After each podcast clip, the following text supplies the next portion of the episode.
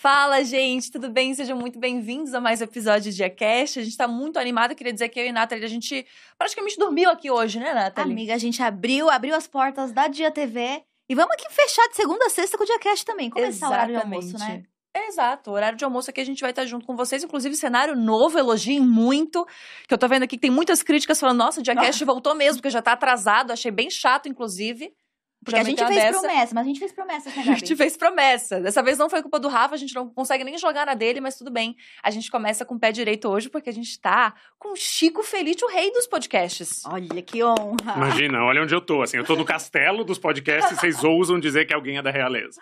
Não, Tô feliz de estar aqui, parabéns pela terceira temporada. Ai, muito obrigada. obrigada. A gente vai fazer muita polêmica, vai, né, enfim, falar sobre nude, vai falar sobre trabalho, vai falar sobre tudo isso.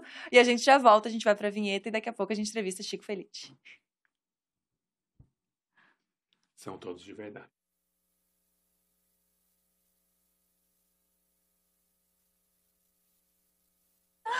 É, a gente, gente, isso é. Quando é falou nude, era real. Quando eu falei nude, é real, tem real. nude mesmo, não era meme. Não, é. é e são, e são lindos, talvez não tenha visto. Não, lindo é bondade sua. Assim, é, é okay. porque a Gabi, ela sempre joga a pergunta nude. Eu fiquei, ah, nudes. Aí depois, não, não teve tem esse nude, episódio. Tem nude. É tudo verdade, cara. E eu não consigo, eu não posso negar, porque é, eu trabalho com a verdade, assim, é isso. É Fui verdade. jovem no centro de São Paulo, numa época que todo mundo fazia ensaio pelado a troco de nada, ninguém ganhava um centavo, tinha uns zines, eram uns fanzines, esse era gringo. Caraca. Daí chegou um gringo e falou, ah, quero te fotografar na sua casa, no chão de taco, aquela estética aquela mais coisa. clichê do mundo, samambaia. Só não tinha samambaia porque eu mato a samambaia. E eu fiz a foto. E pra sempre elas vão existir, ah, porque a internet é, é pra sempre. Então é um nude artístico. Ah, artístico onde, né? não, mas calma aí que é bem feio. Ah, não que eu tenha visto. É, é um nude. me contaram aqui. Estão dizendo no meu ponto que é bem feito.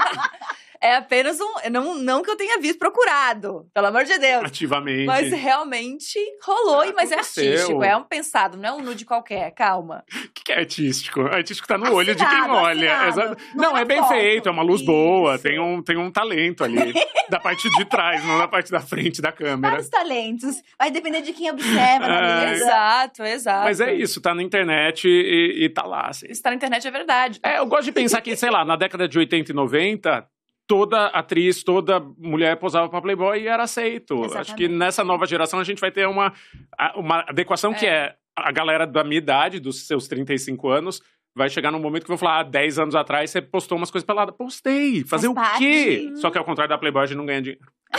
Mas hoje em dia, a quantidade no frontal em séries, filmes masculinos, uhum. tá me pegando de uma surpresa que eu não, não, não, não, vivi vendo isso. Libera giromba, assim. É. giromba.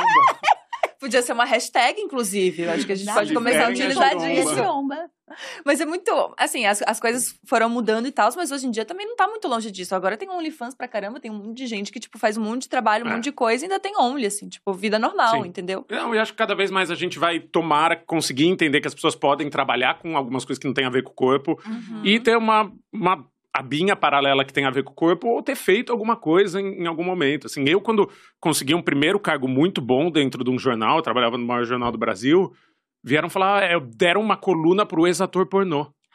Sendo que eu não era ator pornô, não teria problema nenhum se eu tivesse sido, mas eu nunca, nunca fui ator pornô. Mas por um, uma foto artística. É, sei lá, não sei se era por causa disso ou por causa de alguma fofoca que tinham ouvido, vieram falar: ah, vem cá, você fez pornô?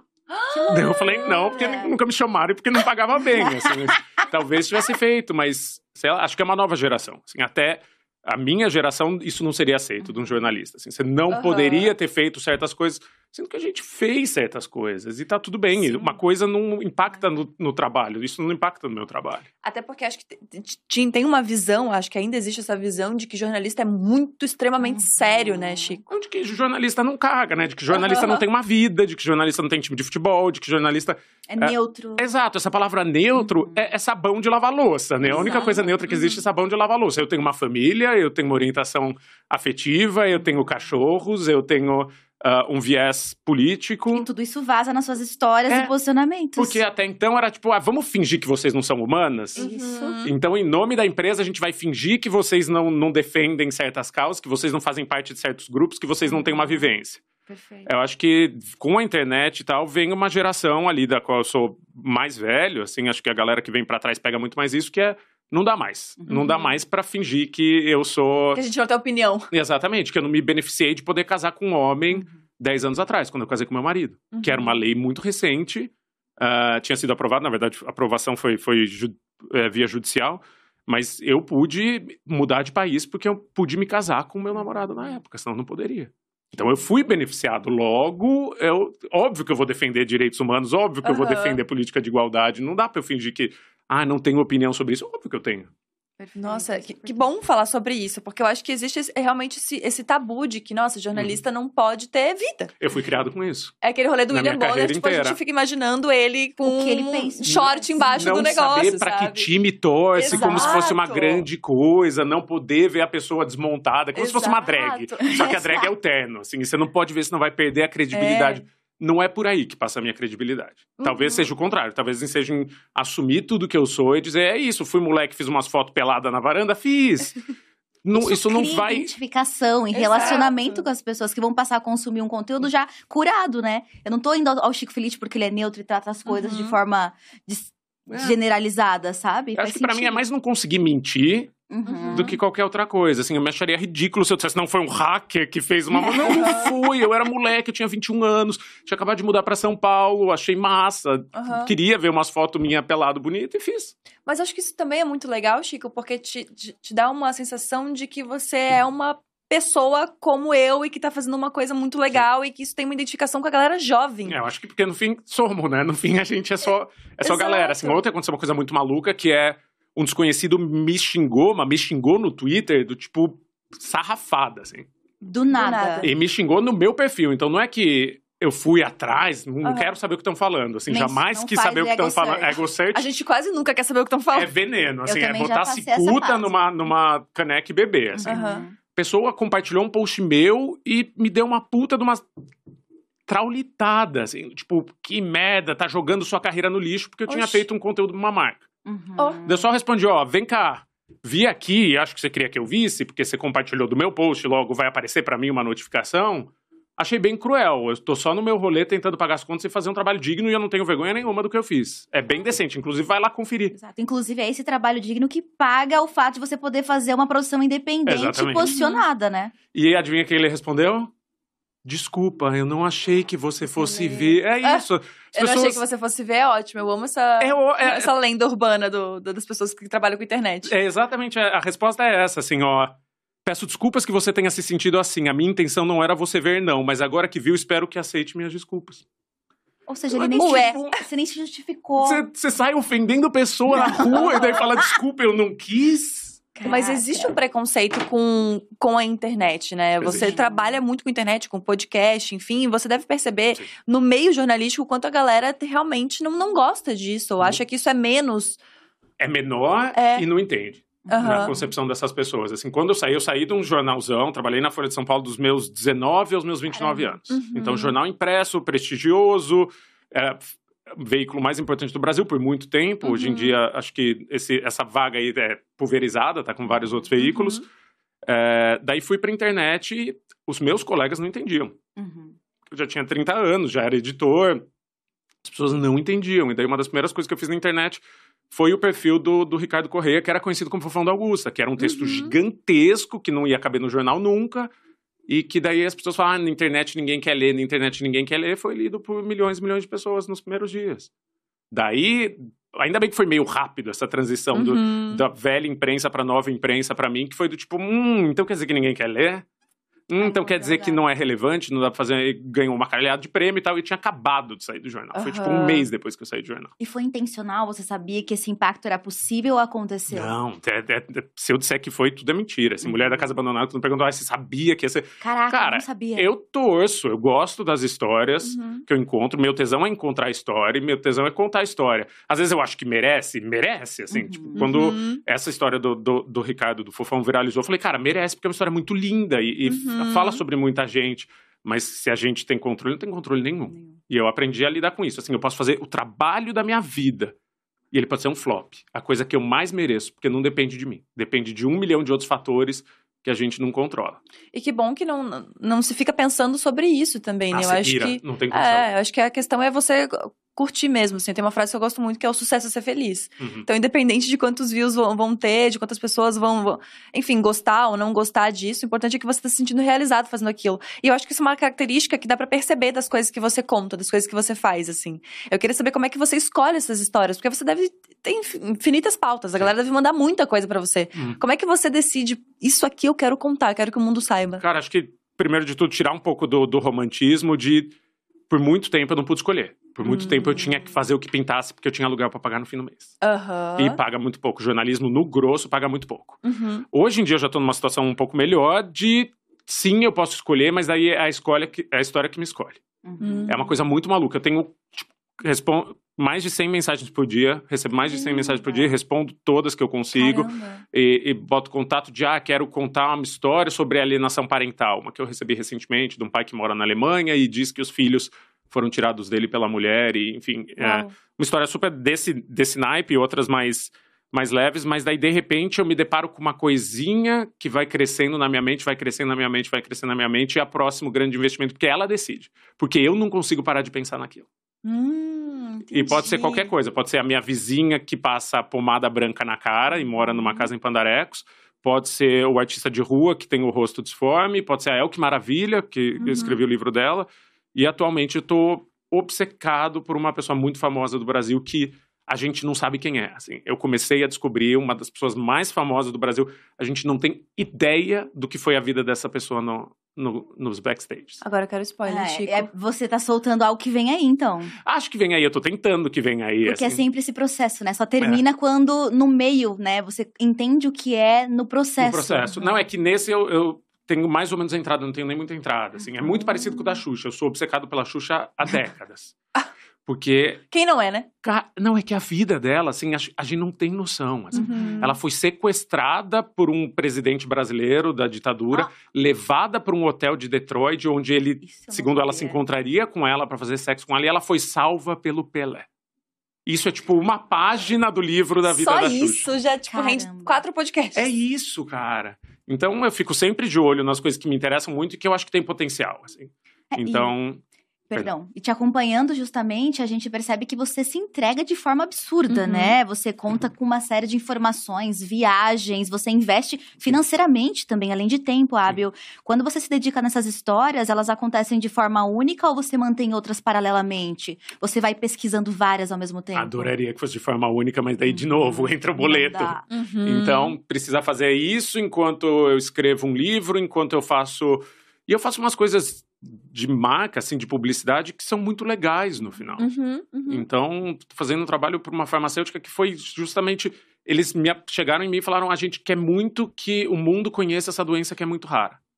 Tipo, faz um documentário sobre, não vamos te dizer nada, assim, só mostre o que essa doença existe.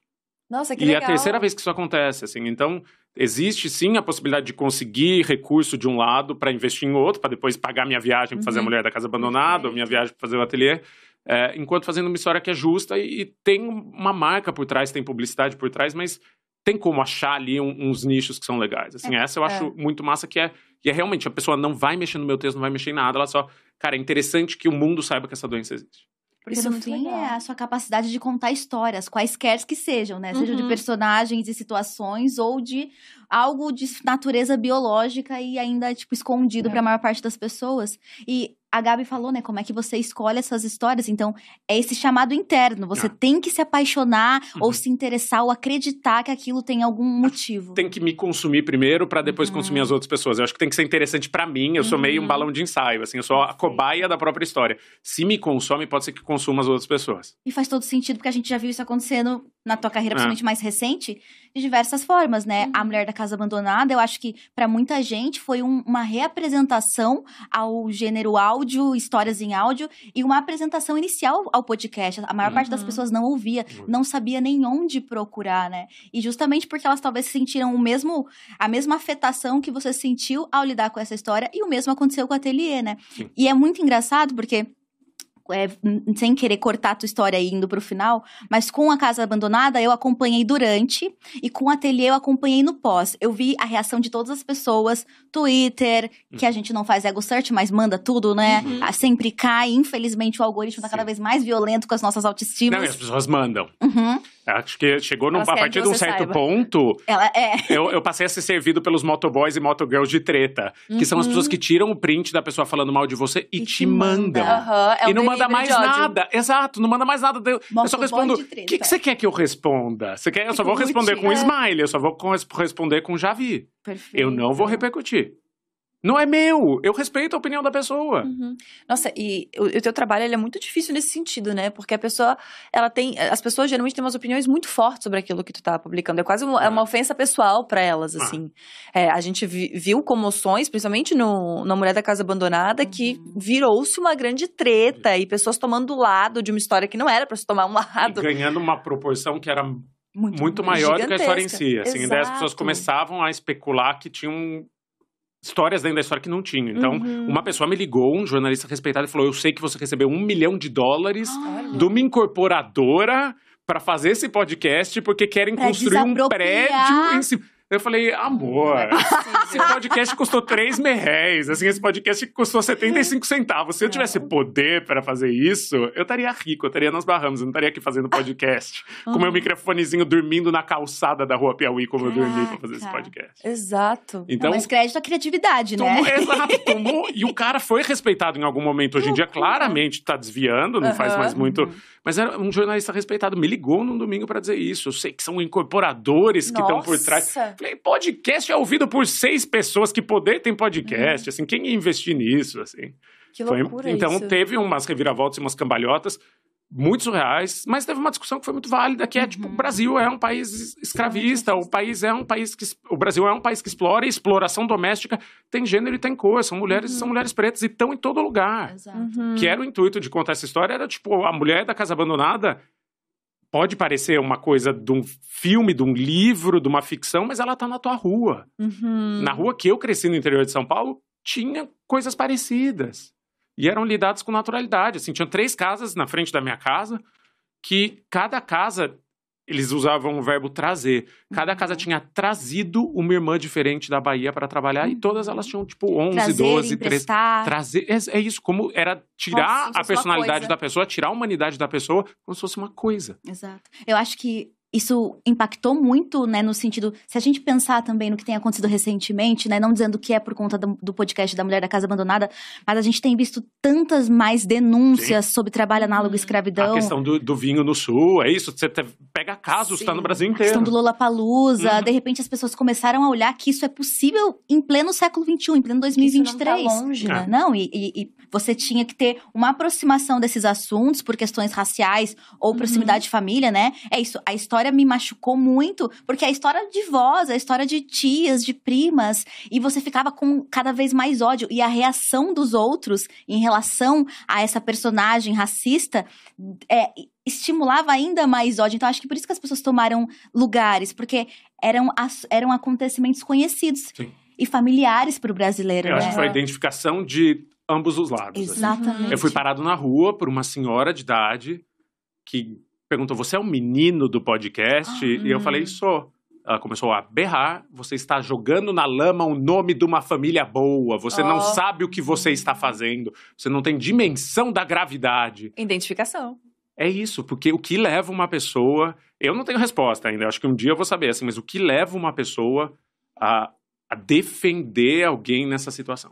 Eu acho uma coisa muito curiosa sobre isso, acho que a gente vai falar um pouco mais sobre esse podcast, sobre, enfim, as, as, grandes reviravoltas, mas tem uma coisa que eu acho muito curiosa, que é, você faz um trabalho que é mexer no vespeiro, né? Tipo, de uhum. coisas muito, enfim, profundas, realmente, aí, tipo, muito obrigada. Imagina. Em Genópolis e falando sobre racismo e, enfim, mexendo numa coisa muito específica, só que você mostra a sua cara. Te alcanço aí? Ah, eu aceito, obrigada.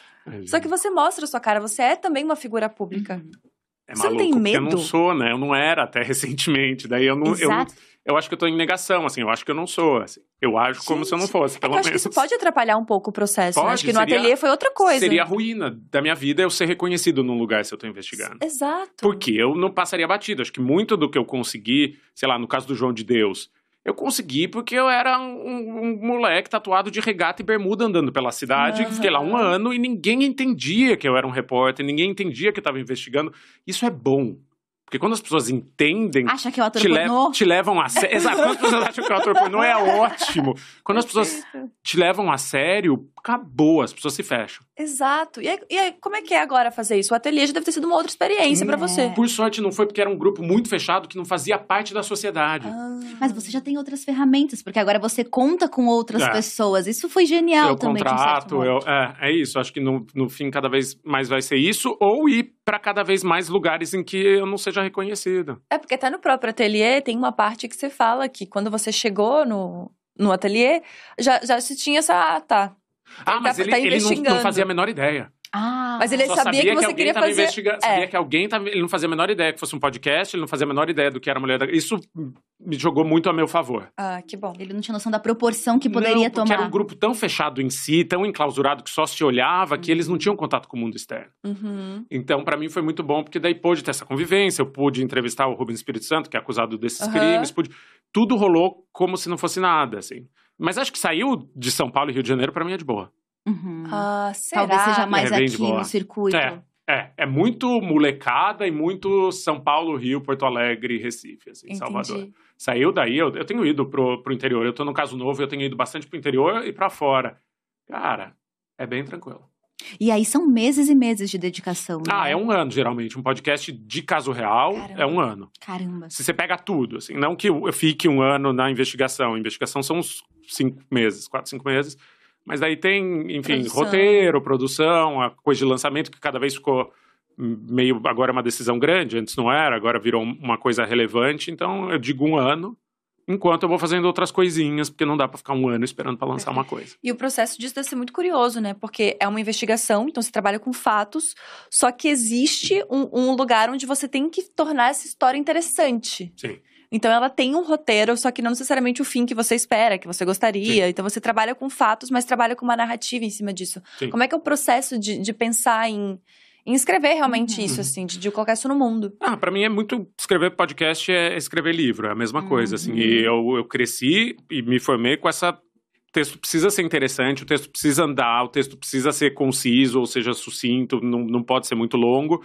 Mas às vezes você não tem controle, às vezes uma história é muito, muito, muito pesada. O próprio ateliê, por exemplo, que terminou agora. Eu saí do ateliê com uma rebordosa, porque era uma história tão pesada, Nossa, uma história tão lúgubre, que eu às vezes penso que.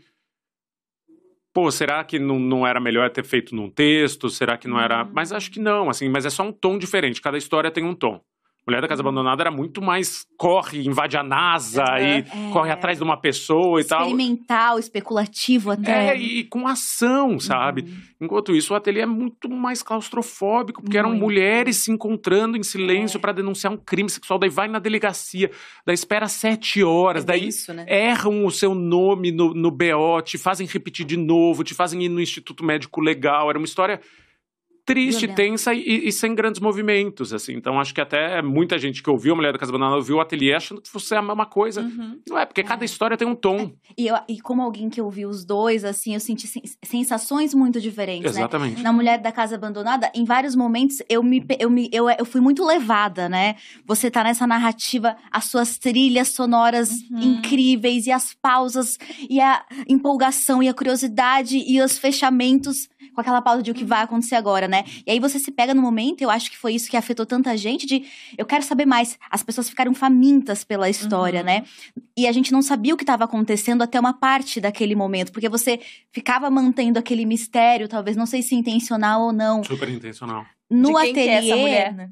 No ateliê, logo de cara a gente já sabe do que se trata. É. Isso já te breca, isso te te prepara no coração, talvez, e os avisos constantes do que se trata uhum. é, também te preparam para receber toda essa informação, essa história que é construída com a mesma perspicácia e o mesmo interesse técnico e de roteiro e, enfim, musical, de uma forma diferente. Houve um aprendizado nessas duas obras? Você hum. entendeu que isso precisava ser mudado ou eram as histórias que construíram hum. outras narrativas? Eu acho que a história é completamente diferente. Uma é, é um uma música eletrônica e é uhum. alucinante, e anda e acontece muita coisa, e pega avião, e o, o, o, vizinho e alguém joga alguma coisa e sai correndo. E a outra é um tango, assim, é, é bem uhum. devagar e é bem, então isso é natural. Mas teve sim, eu não podia, por exemplo, não colocar a voz do acusado em todo o episódio no mesmo trecho, dizendo que ele não tinha cometido os crimes, segundo ele. Uhum. Porque isso seria imprudência jurídica. Ah. Eu sou obrigado, pelo ofício de jornalista, a dizer que uh, o Rubens Espírito Santo, porque ao contrário da Margarida Bonetti, ele nunca tinha sido formalmente acusado nem julgado.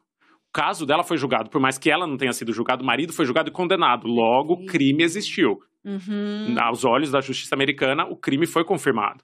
Nesse caso, eram mulheres se unindo para denunciar um homem que não tinha sido denunciado. Uhum. Então, então tinha que ter essa imparcialidade. O dever do ofício era obrigado a colocar ele dizendo não, não mesmo trecho. É, não fiz nada. Posso colocar sete brincos no seu ouvido, que era sempre o mesmo uhum. trecho. Não. Teve gente que se cansou, mas é isso, precisa. Mas de uma certa forma, eu acho que esse trecho até contribuía para todas as narrativas, porque você tava. Muito. É, você tava se sendo. Você se sentia como talvez a, a vítima sendo manipulada por é, aquela voz exato. constante que justificava as violências que fazia, né? Então, de uma certa é. forma, por mais que fosse uma fala de defesa a gente conseguia entender, talvez em, um, em pequenos segundos, uhum. um pouco dessa experiência que a gente nunca vai ter Sim. nem dimensão do que aconteceu, né? E existiu uma, uma glamorização numa Mulher da Casa Abandonada que não teve no ateliê, que foi muito assustadora, assim, né? De caso de Luísa Mel, a TikTok de todo mundo fazendo daily, todo mundo e as pessoas te cobrando essa glamorização uhum. também de, olha onde isso foi parar.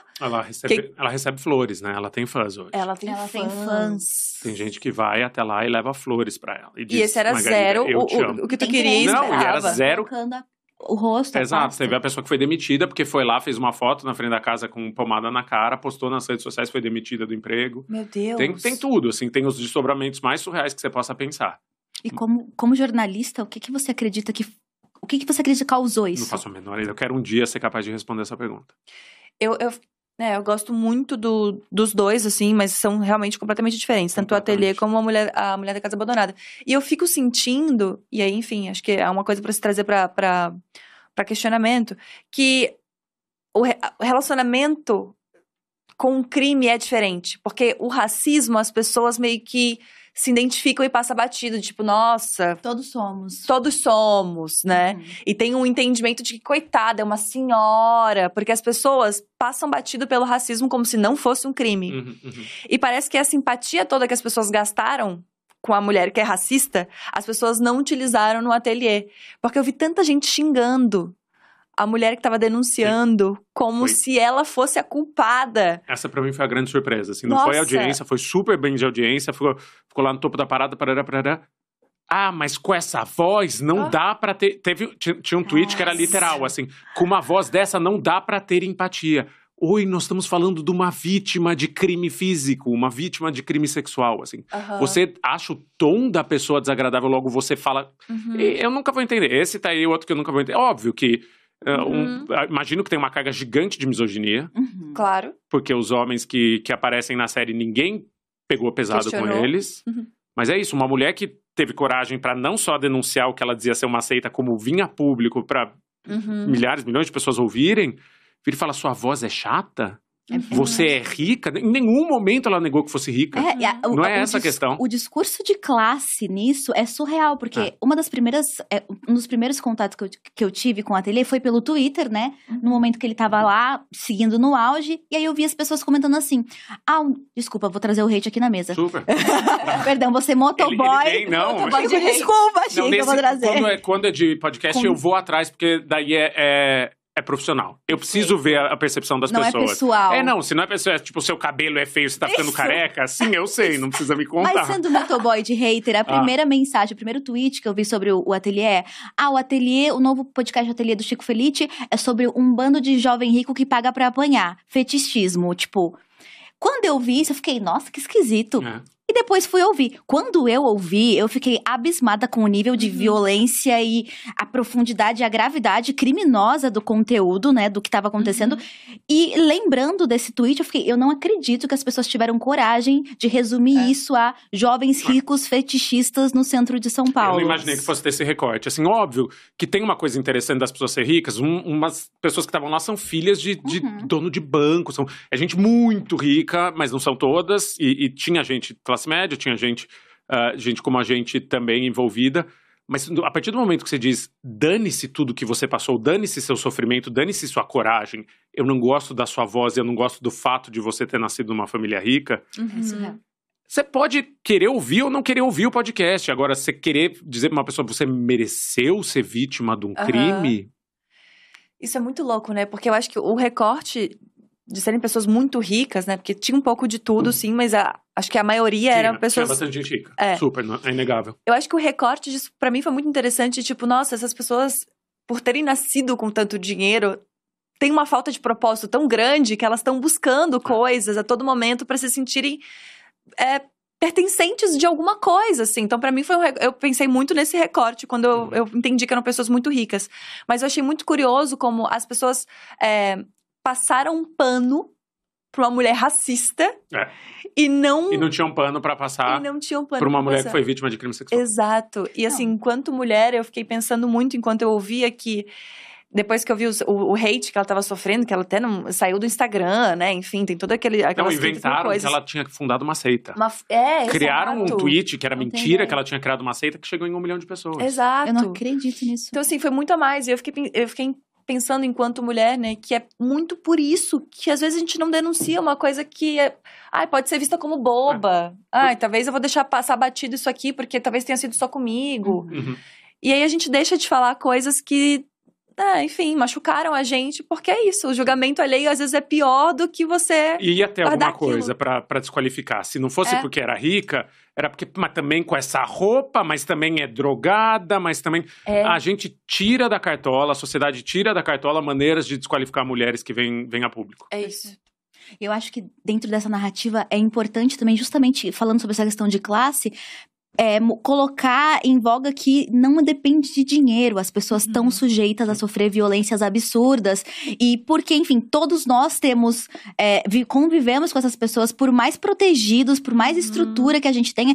E aí é falado, né, sobre, durante o podcast sobre essa moça, filha de um grande nome da da indústria artística, né? Uhum. Você imaginar quem é essa figura, porque vocês não expõem, né? Mas eu fiquei pensando, quem é essa pessoa? Quem é essa pessoa que vem de uma família com nome, com uhum. status? Ela tem capital social, ela tem capital financeiro, ela tem todo tipo de estrutura possível para existir, né? Mas talvez as ausências familiares, uhum. as, as violências sofridas levam é. as pessoas para esses mesmos lugares. E aí você tem uma figura iletrada, teoricamente, não formalmente, uhum. porque se você pensar, ele não, não se formou, né? Não tem faculdade. Ele nunca tinha estudado.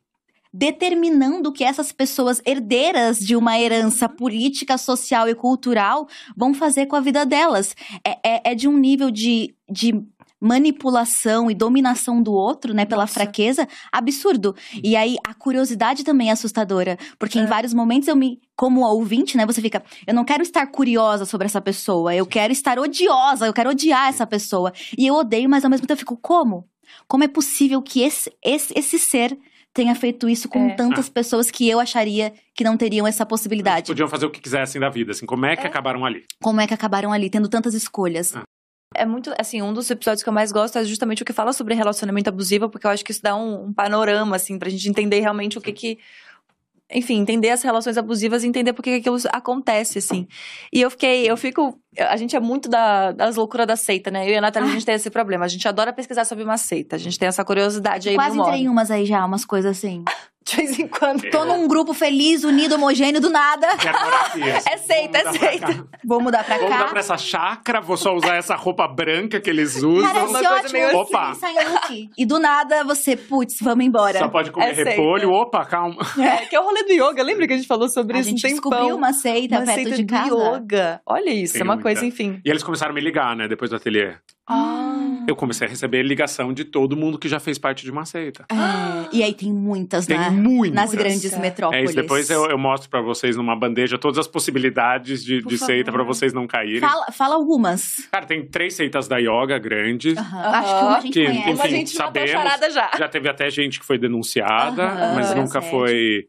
Uh, mas tem de um tudo, assim, tem ashrams, que também daí são meio parecidos, né? Uhum. Tem seita de blogueira, tem que vocês seita... também ah, talvez saibam qual é. Tem seita de Essa blogueira. Tem seita de blogueira quando eu ouvia. É. Eu só pensei em seita de blogueira. Eu pensei em seita de blogueira também. Tem Ixi. seita de coach que leva o coaching para muito além, para para homens, sabe esses homens, ó, grito da masculinidade. Nossa. Tem uma que é meio eles moram todos juntos Caramba. e eles tem um líder no Brasil. Em São Paulo provavelmente. Não, pior que não, é no interior do Rio. Car...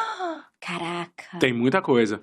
e eu ligava e eu ia. essa necessidade humana aí de, de entrar numa seita, ah, acho gente? que tem muita aprovação, tem muita gente que é muito chegar lá, né? É. E chegar lá é abstrato.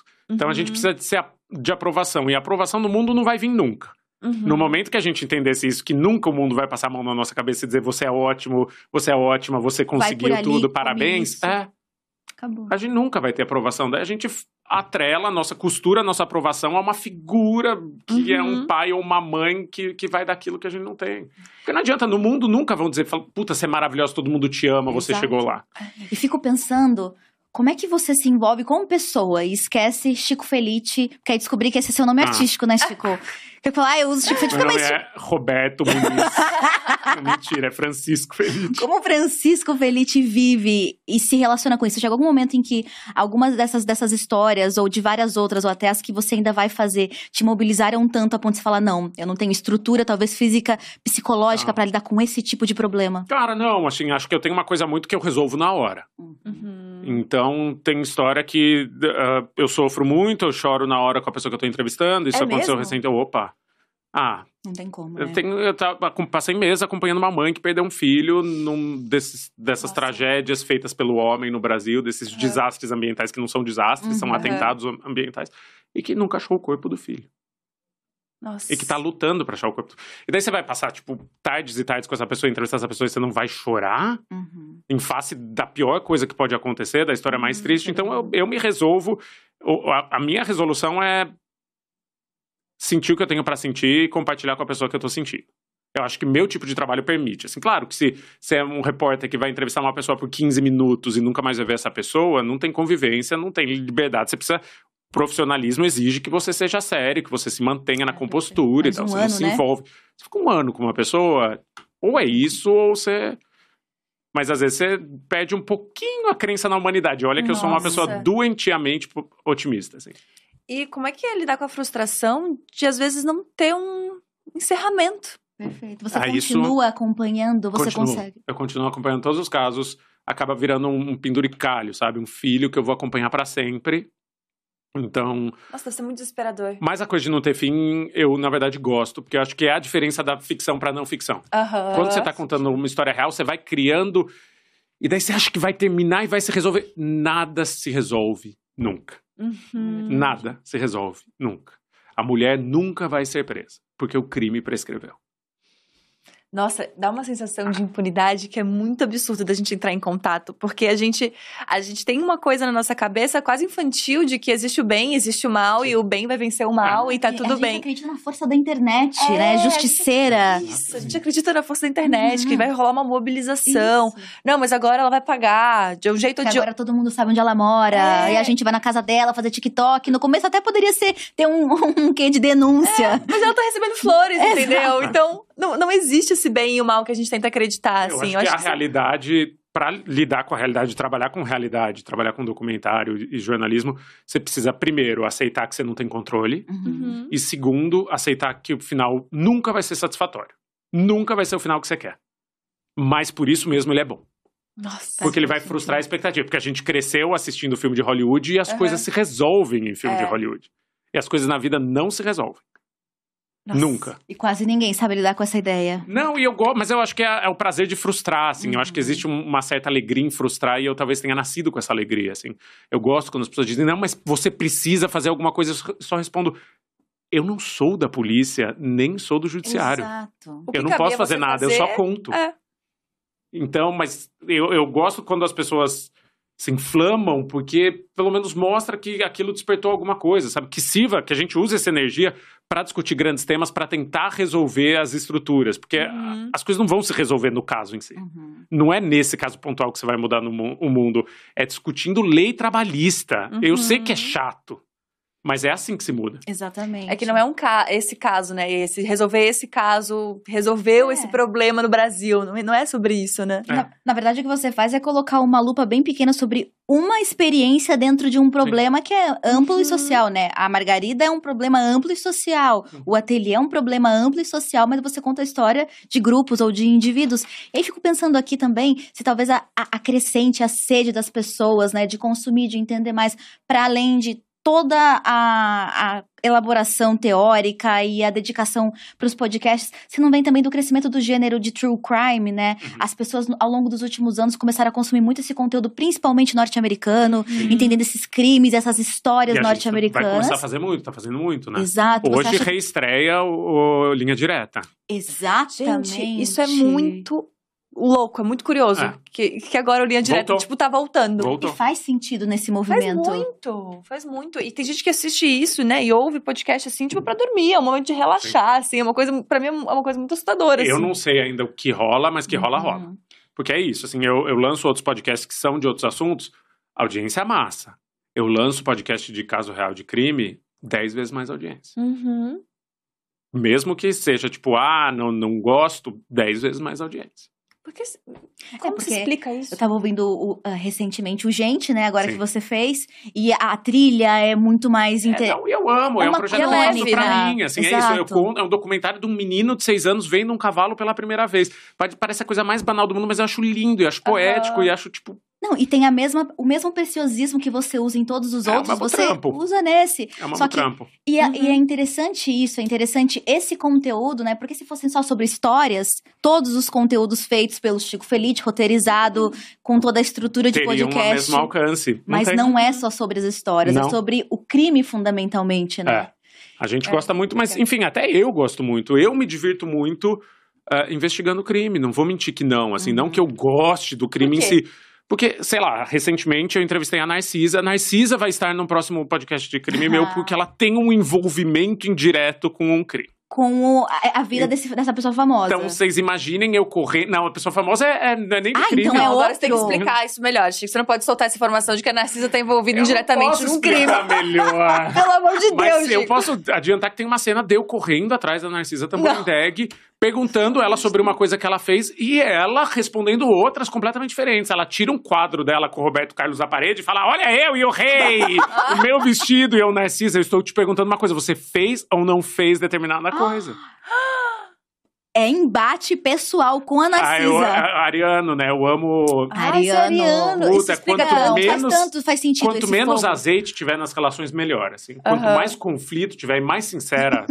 uh, sinceras elas forem, melhor eu me dou. Assim, uhum. eu sou uhum. péssimo de diplomacia. Uhum. Eu sou que péssimo ótimo, de entrar né? numa reunião e você sabe trololó, essas reuniões que ninguém fala coisa uhum. com coisa, e tá todo mundo sendo meio gentil e todo mundo. Uhum. Eu sou a pessoa que fala, calma, você acabou de dizer três frases e elas não significam nada. Nada. É isso. Isso é uma coisa que eu fico pensando muito quando eu tô ouvindo os teus podcasts. Porque ah. quando você tá confrontando a pessoa, eu fico tipo, nossa, mano, eu já estaria, tipo, apavorada de ter que estar tá falando isso. dado tipo o primeiro coisa. passo. Quem dirá entrado, é... corrido. Não, mas você fez ou não fez? Não, mas você tá, falou tal coisa. Não, você é. acabou de falar tal coisa. Eu, gente, eu não sei é discutir uma, assim. É uma lógica que é minha mesmo, assim, é meio obsessiva de eu preciso ter uma resposta. E se a pessoa me enrola, Uhum. Eu não vou sair de lá enquanto eu não tenho a resposta. Seu marido não deve ganhar uma discussão, né? Ele ganha todas, ele é de Libra. Ah. Então ele tem carisma, ele me engana. Ah, o segredo entendi. do Ariano é não bate de frente faz de trouxa pelo lado e pelas costas. Porque se ele perceber que tá sendo confrontado. É isso, aí daí a gente noia. Mas se você manipula, eu faço o que você quiser e eu ainda sou cheio de energia para fazer o que você Por quiser. Por isso que tá casado e bem, né? É isso, ele me manipula completamente, assim. Ai, tipo, ai, vamos viajar, vamos. Daí ele faz um jeito de sugerir o lugar, daí eu finjo que eu escolhi o lugar, daí ele escolhe ah. o hotel, eu. eu, eu, eu talvez acredite que eu escolhi o hotel e eu ele faz tudo do jeito dele. Ah, é um relacionamento equilibrado. Tem que ser, tem que conhecer o outro e saber é, como existir com e ele. jogar contra, exatamente isso. Perfeito. Agora tem uma pergunta pessoal. Ele, por acaso, se envolve nas histórias assim, junto uhum. contigo? Fica no nervosismo não, junto? nem ouve. Nem ouve? Ele nem ouve. Ele investiu no último, entrou com uma grana e uhum. tal, virou produtor executivo, porque ele trabalha com, com TV, sempre trabalhou uhum. a vida inteira, mas, tipo, ele nem ouve podcast de novo. Por isso, acho que o casamento dá certo. Uhum, Uma vez a gente foi no, na Noia Minha, inclusive Camila veio aqui. Ah, uhum, perfeita. E ela perguntou para ele: vem cá, você ouve os dele? Ele falou: não. Daí ela perguntou: Você já ouviu É Noia Minha? E ele falou: Não, nunca. Ele foi o primeiro convidado que foi lá sem nunca ter ouvido. Maravilhoso. acho que é por isso que dá certo também, porque eu quero ficar tentando agradar e ele eu nunca vou conseguir. Perfeito. Porque ele caga, assim, eu posso fazer, tipo.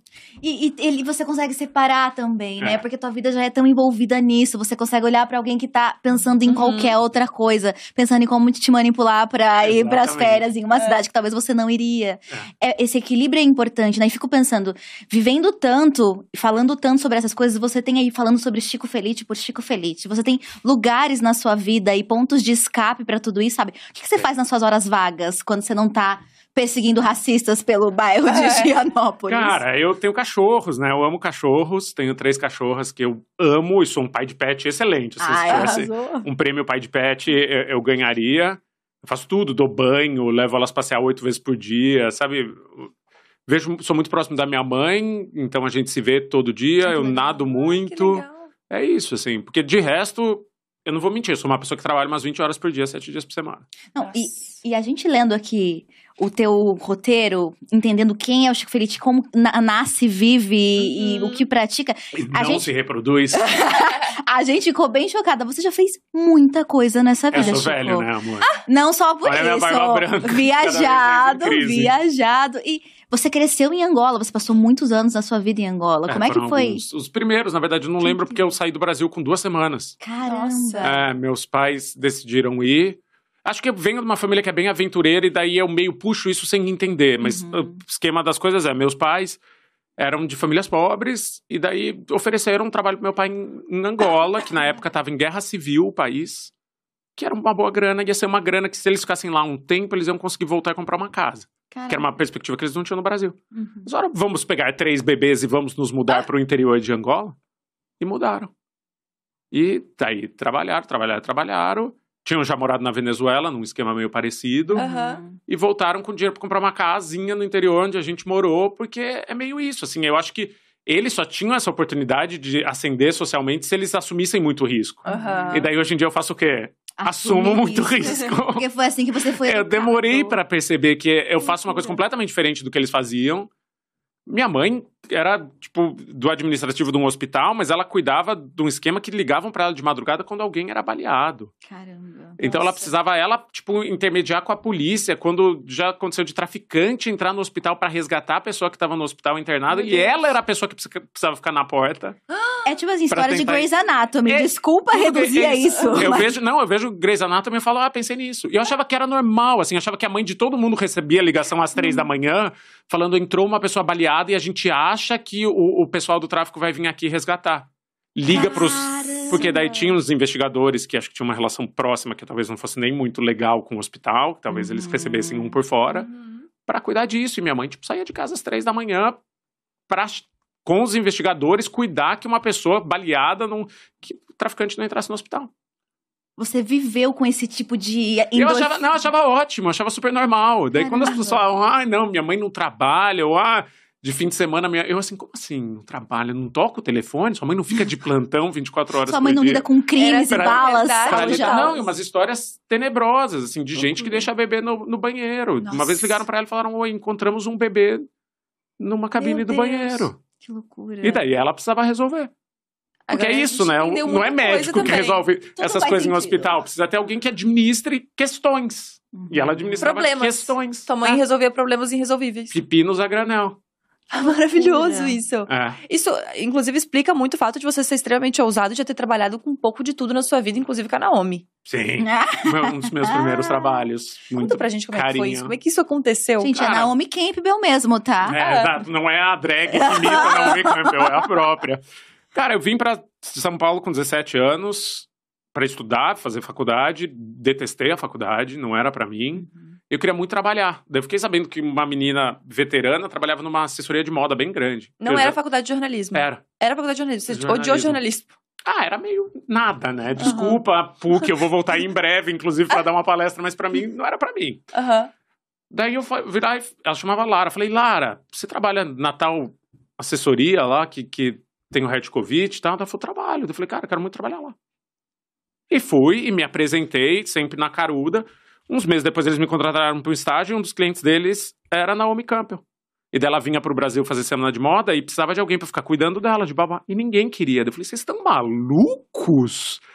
Eu faço isso com o maior prazer. Claro, depois de ver a mãe saindo às três da manhã é pra É isso, porque eu achava normal ir, ir no, no, Hotel Unique lá às três da manhã levar coisa para ela, ver gente jogando coisa em gente, ah, você, grito. Você presenciou. Nunca jogaram nada em mim, isso eu posso ah. dizer no tribunal. Assim, nunca jogaram um café quente na minha cara, mas ela foi condenada ela por foi... jogar. Não, a gente tá rindo, não né? Tô dizendo, é, é, Rolou, não tô é, dizendo, não tô dizendo nada que a justiça já não tenha e você presenciou isso mesmo? Aham, várias temporadas. Eu cuidava. E eu amava. Daí quando eu entendi, porra, eu gosto de um perrengue. Ah. E as outras pessoas tinham pavor desse trabalho. E eu falava, uhum. cara, eu faço feliz. e eu fazia feliz. Caramba. Monetizando a treta.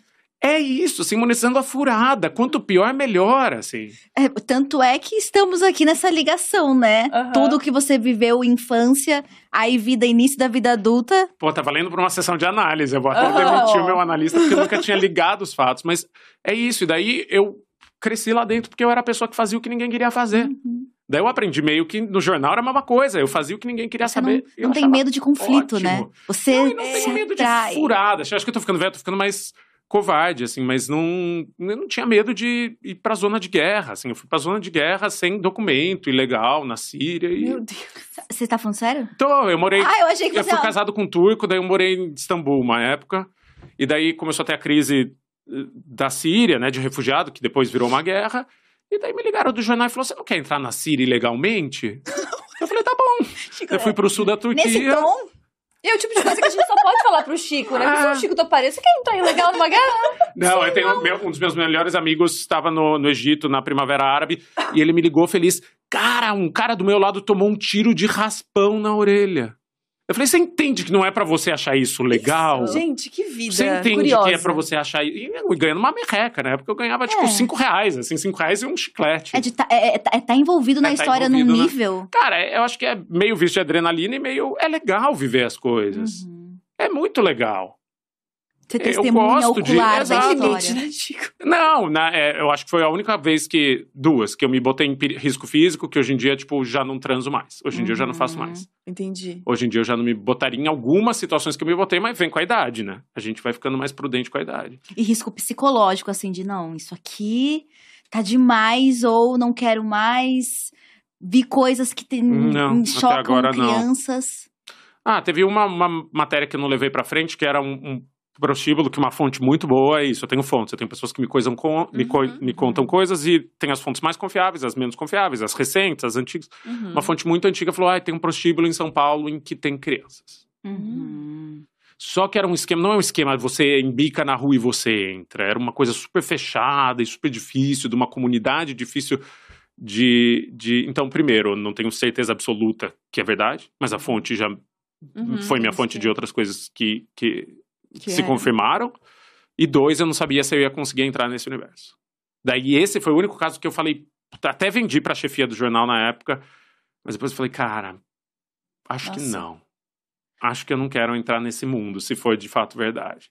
Eu, eu não duvido que fosse, mas eu não sei. Uhum. E como é que se, como é que você tem uma fonte? Essa pessoa, ela, ela faz o Você pode virar minha fonte, se você quiser. Do nada, porque eu sei de pode alguma coisa tudo. eu te eu tenho, conto. Cara, eu tenho fonte em Brasília, eu tenho fonte Uh, no judiciário daqui, tenho fonte que é dono de empresa, tenho fonte que é cafetina, tenho fonte. É uma pessoa com quem eu tenho um bom relacionamento. São qualquer pessoa que tenha. Exato, e que queira me contar uma coisa que eu depois vá conferir. Essa é a diferença. Eu não vou passar a fofoca. Eu vou apurar, vou investigar, vou provar que a coisa existe e daí vou publicar. Perfeito. E as pessoas têm ou não têm interesse, às vezes têm, às vezes não têm interesse nessa informação. Hoje em dia, eu, eu preciso saber disso sempre. Porque se eu se for uma coisa de muito interesse pessoal, assim, do tipo, ah, se você publicar uma coisa sobre ela, eu vou ganhar dinheiro com isso, uhum. eu preciso ter noção desse equilíbrio de poderes. Mas muitas vezes não. A maioria das vezes as pessoas realmente querem que saia, só que não sabem como fazer, ou não tem onde, onde soltar e te passam. E qual foi o maior perrengue que você já passou nessa de, de investigar coisas, de, de entrar em alguns lugares? O que, que, foi a maior a coisa que aconteceu que você pensou? Eu não acredito que eu tô passando por isso. Ah, cara, já aconteceu. Eu já fui muito xingado, né? No já Twitter, inclusive. Xingado por. Não, não, mas xingado na cara, assim, por. É, por famosa e tal. fiz coluna social na Folha com a Mônica Bergamo. E daí é uma coisa que hoje em dia eu não faria mais, mas que você precisa perguntar: vem cá, você foi traída? Uhum. Na pessoa, num evento. Nossa! E aí vinha o rajadão. É, às vezes vinha o rajadão e mesmo. Guerra na Síria ou perguntar se a pessoa foi traída no evento? Nossa, guerra na Síria dez vezes. Eu vou agora pra Síria, me bota num helicóptero. Porque é, é super tenso, né?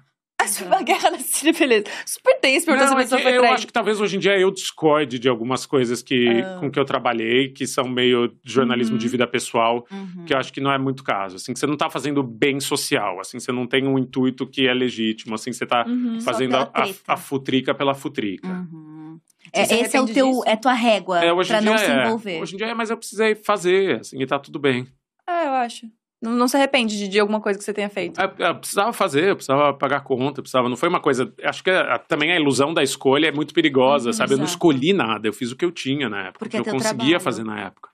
Exato, é era o teu trabalho, tuas habilidades, e você organizou da forma que você podia. Inclusive, o livro do João de Deus, né? Não era, você fala que não era algo que você tinha gana Sim. ou desejo de fazer. Não foi uma história que eu escolhi, foi uma história que falaram, cara, seu primeiro livro vendeu bem, faz esse livro rápido, porque nós precisamos de um livro de João de Deus. Eu falei, tá bom, faço. A maldição do segundo livro. A maldição do segundo livro, ela existe, né? Ela existe. E para mim era meio provar que eu conseguia fazer uma coisa que não fosse do universo LGBTQ. Uhum. Porque Ricardo e Vânia, que é a história do Fofão da Augusta e da Vânia, uhum. que, que foi a namorada dele, foi super bem, indicado Jabuti, parará, vendeu pra caramba. Só que daí um amigo meu que é muito famoso e queria meu bem, escritor, falou: não escreve mais sobre gay não escreve mais sobre LGBT. Senão vão te botar na, na gavetinha do LGBTQIA. Hum. E na época me deu medo. Na época uhum. eu tinha uhum. nem 30 anos. E ele não estava mentindo, né? E era a experiência dele, porque uhum. ele é muito uhum. mais velho. Exato. Uhum. Só que daí hoje em dia, sei lá, depois eu fiz A Casa, que é a história da seita de João de Deus, que é correto. Eu acho que é um livro que tá certo, é interessante e tal. Mas não é meu. Daí depois eu fiz Elk, que é 100% meu, uhum. e Rainhas da Noite, que é a história das travestis mafiosas que reinaram no centro, que é 100, 200% meu. E hoje em dia é meio foda-se se uhum. vão achar que eu só escrevo sobre LGBTQIA+. Uhum. E você consegue hoje, em dia, hoje talvez essa seja uma escolha né? É. Você tem a liberdade, talvez porque no começo você teve que se direcionar e fazer o que tinha que ser feito. Sim. Hoje você pode fazer o que te apetece. É, mas ao mesmo tempo ninguém nunca me obrigou. Assim, uhum. acho que uhum. eu seria injusto se, se eu desse uhum, entender. Ninguém, é, era, eu me pressionava, eu me obrigava. Por isso, assim, por medo, por, pela maldição do segundo livro. Uhum. Porque diz isso, né? Se você lança um primeiro livro e ele vai bem, 99% das pessoas lançam um segundo livro que é ruim e não vende e acaba a sua carreira. Daí eu falei, ah, A maldição do segundo livro, desespero. Vocês querem então que eu escreva sobre o João de Deus? Vou escrever sobre o João. E escrevi. E tá lá. Mas é engraçado como as coisas funcionam, né? Porque até esse livro foi o que inspirou pro ateliê acontecer. Ela falou. Do... É. Ela tava lendo esse é, livro quando ela me procura. Então é meio. Então, Deus, virou Deus uma escreve coisa certo por linhas por tortas. Assim. Exato. Assim. Virou uma coisa sua no final das contas. Virou, assim, né? virou. Porque eu nunca pensei. Eu não era de crime, né? Uhum. Até a, a história do João de Deus eu não era de crime. Eu não investigava crime. Eu fazia ter sido muito pesado, né? perfil. Né? Cara, foi muito reconfortante porque tinha uma união muito grande. As vítimas do caso de João de Deus se uniram muitas e, ah, muito, e elas formaram uma família e elas se apoiavam muito, ao contrário da, das vítimas do ateliê que estavam sofrendo sozinhas. Então foi muito mais dolorido investigar o caso do ateliê do que o caso do João de Deus, porque aquelas pessoas se falavam, aquelas pessoas se encontravam, aquelas pessoas podiam ventilar e podiam hum. uma contar com o apoio da outra. No caso do ateliê, eram, eu encontrava gente que nunca tinha falado com ninguém sobre aquilo. Que interessante isso, porque a gente pode pensar nisso uh, relacionado à culpa, né? Acho que o pessoal do João de Deus tinha essa sensação de fomos vítimas. Uhum. E o pessoal do ateliê parece que eles procuraram e por tinha isso. Tinha um reconhecimento assim. público já. É, exato. De que aquelas pessoas. E tinha um entendimento público de que aquelas pessoas foram manipuladas de uma maneira cruel. Uhum. Que tem uma pessoa que ele literalmente falou: se você fizer isso aqui comigo, eu curo seu pai de um câncer no cérebro. É. Aham. Isso é um, um, crime, é manipulação e tal. E, e, a sociedade já entendia isso. Enquanto isso, aquelas pessoas do ateliê nunca tinham vindo a público, ninguém sabia que existia. Então tem uma diferença de sentimento muito grande. Uhum. E fico aqui pensando, né, tra trabalhando essas histórias de viés criminal, criminoso, que já foram julgadas ou vão vir a julgamento ou não podem mais ser julgadas porque prescreveram. Como é que contar essas histórias e construir isso em tempo real pode ou não afetar o desenrolar dos fatos juridicamente, uhum. né? No ateliê você tem, sempre escuta que você tem um consultor jurídico, não um consultor assessor jurídico. Tem dois. E como você descobriu, cometeu algum erro no começo? Uhum. Como é que acontece essa relação? Cara, eu acho que, antes de tudo, a gente não prevê o que vai acontecer, né? Ninguém uhum. tem, tem bola de cristal, então a gente não sabe como o que a gente vai reportar, como a história que a gente vai contar, vai mudar os fatos. Então, acho que é relevante contar esse fato ou não, tem que ser o único crivo para eu contar ou não uma história. Uhum. Porque eu não posso pensar, ah, se eu contar isso, a justiça vai pender para um lado. Não é previsível isso. Uhum. Eu vou reportar o que eu encontrar da realidade. Se eu estivesse investigando essa história e eu encontrasse indícios e provas de que nunca aconteceram aqueles crimes, eu contaria a história dizendo que há mais indícios de que nunca aconteceram. Não foi o que aconteceu. Uhum. Eu encontrei indícios, fotos, vídeos, relatos. A, a, as pró o próprio acusado não nega que tenha feito é. as coisas. Eu nunca peguei um caso tão redondo. Então, mas daí já não, não é comigo por exemplo, pensar se eu atravanquei ou não o trabalho da polícia. Muita gente falou, não, mas a polícia não tinha nem entrado ainda e, e feito, cumprido os mandatos de busca e apreensão. Eu esperei quatro meses para publicar a série. Se a polícia não agiu, a, a, demora da polícia também passa a ser um elemento dessa série. Perfeito. Porque a partir do momento que o podcast estreia, na mesma semana a polícia entra no ateliê e apreende todos os HDs e todas as fotos que tinham lá dentro. Não, e ficou muito claro que ela te procurou como uma, uma segunda coisa que ela estava fazendo, né? Existia o eu vou. É, enfim, Por denunciar. Mas eu também quero falar sobre isso e quero que as pessoas saibam disso, assim. É, para mim, pelo menos pareceu que eram duas coisas completamente diferentes e que as coisas não. É. Que ia rolar. Que ela, ela, não é. queria a foto dela no jornal, né? Eu fiquei, por que não? Eu falei, ah, sim, porque a história é pequena, nas colunas, você não tem tempo para mostrar a complexidade dessas relações, que são um espaço de várias histórias de 40, 50 uhum. minutos poderiam. Ah. Não, e também imagina atrelar o nome de uma pessoa para sempre a isso, assim, você passar a ser é. definido por um um período da sua vida que era obscuro em que você foi uma vítima, sabe? Hum, o resto da vida. Foi muito Eu acho que existe, é, existe uma coragem tremenda, ela é corajosíssima, mas acho que ao mesmo tempo tem uma coisa muito de astuta, que é entender que algumas coisas só funcionam no Brasil com pressão pública. Uhum. E aqui eu falo de fora do mundo ideal da, da temperatura e pressão das pessoas que dizem, mas a justiça, pressionar a justiça, pressionar a polícia. Cara, vocês vivem no Brasil? Eu pergunto é. para as pessoas que falam isso, assim, que são tipo acadêmicos do direito. Vocês vivem? Em que país vocês vivem? Eu vivo no país que saiu hoje a notícia de que uma criança foi morta depois que o pai te tentou denunciar 10 vezes para o juizado de menores que essa criança estava sendo abusada e nada foi feito. Nossa. Porque esse pai é gay e porque o juizado de menor do estado dele é feito por maioria religiosa. Uau. Tem registro de 10 denúncias falando: minha filha, que está com a mãe dela, vivendo com a mãe dela, está sendo abusada pelo padrasto. 10 vezes nada foi feito. A criança foi achada morta num banheiro. Meu Deus, que desespero. É, é isso. Então, porque para quem é, é meio idealista e fala, ah, precisamos deixar a isonomia da justiça e as instituições funcionarem, desculpa. Por vias legais. É, e... Não, e o jornalismo também é uma instituição, a mídia também é uma instituição. Eu tô só fazendo o meu rolê e num país em que as instituições não tendem a funcionar muito bem. Exatamente. e às vezes a pressão pública, né? é, às vezes a pressão pública é o empurrãozinho que precisa para as instituições uhum, trabalhar. É, porque aí você coloca visibilidade em um caso inacabado. E bota né? pressão. Exato. E acho que isso é uma coisa interessante também, porque é esse entendimento de que com a Margarida nada poderia ser feito, mas você denunciou, falou de outras pessoas que passaram pela mesma situação, outras mulheres também que foram escravizadas, e aí de repente você entende que ah, tá, isso aqui a gente não vai resolver, mas o problema ainda existe Sim. hoje. Então, o problema que existe hoje, a gente tá. consegue de alguma maneira fazer alguma coisa. Acho que a ideia da série era meio essa, era meio passar uma rasteira e dizer, pô, olha como ela é exótica, olha que figura estranha, olha que peculiar, olha que história única. Daí no meio da série, no quinto episódio, tinha um. Então, hoje a gente não vai falar dela. Uhum. Hoje a gente vai viajar o Brasil mostrando outros tantos casos que aconteceram ontem, não há 20 uhum. anos.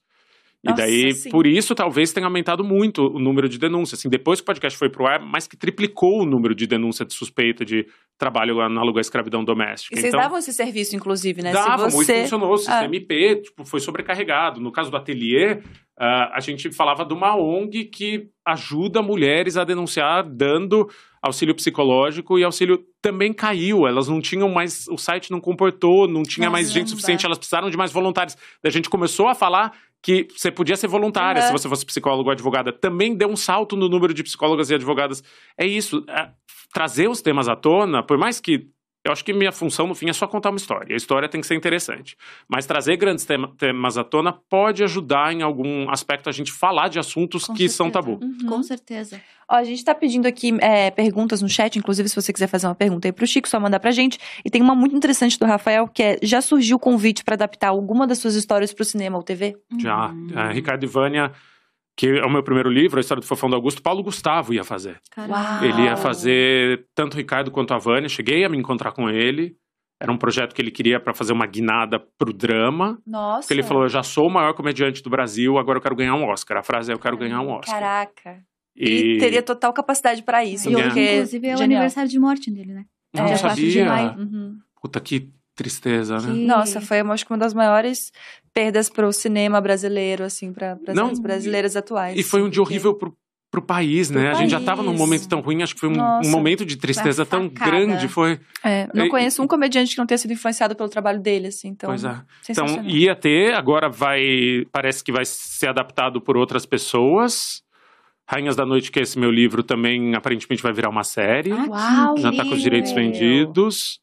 É, essa eu, eu, quero, porque eu quero muito que seja um elenco T, assim, quero muito Nossa, que seja um, um elenco de trans e travestis, porque elas eram, elas eram trans e travestis e tal. Então eu queria, amaria que fosse um elenco e uma direção e todo mundo da comunidade.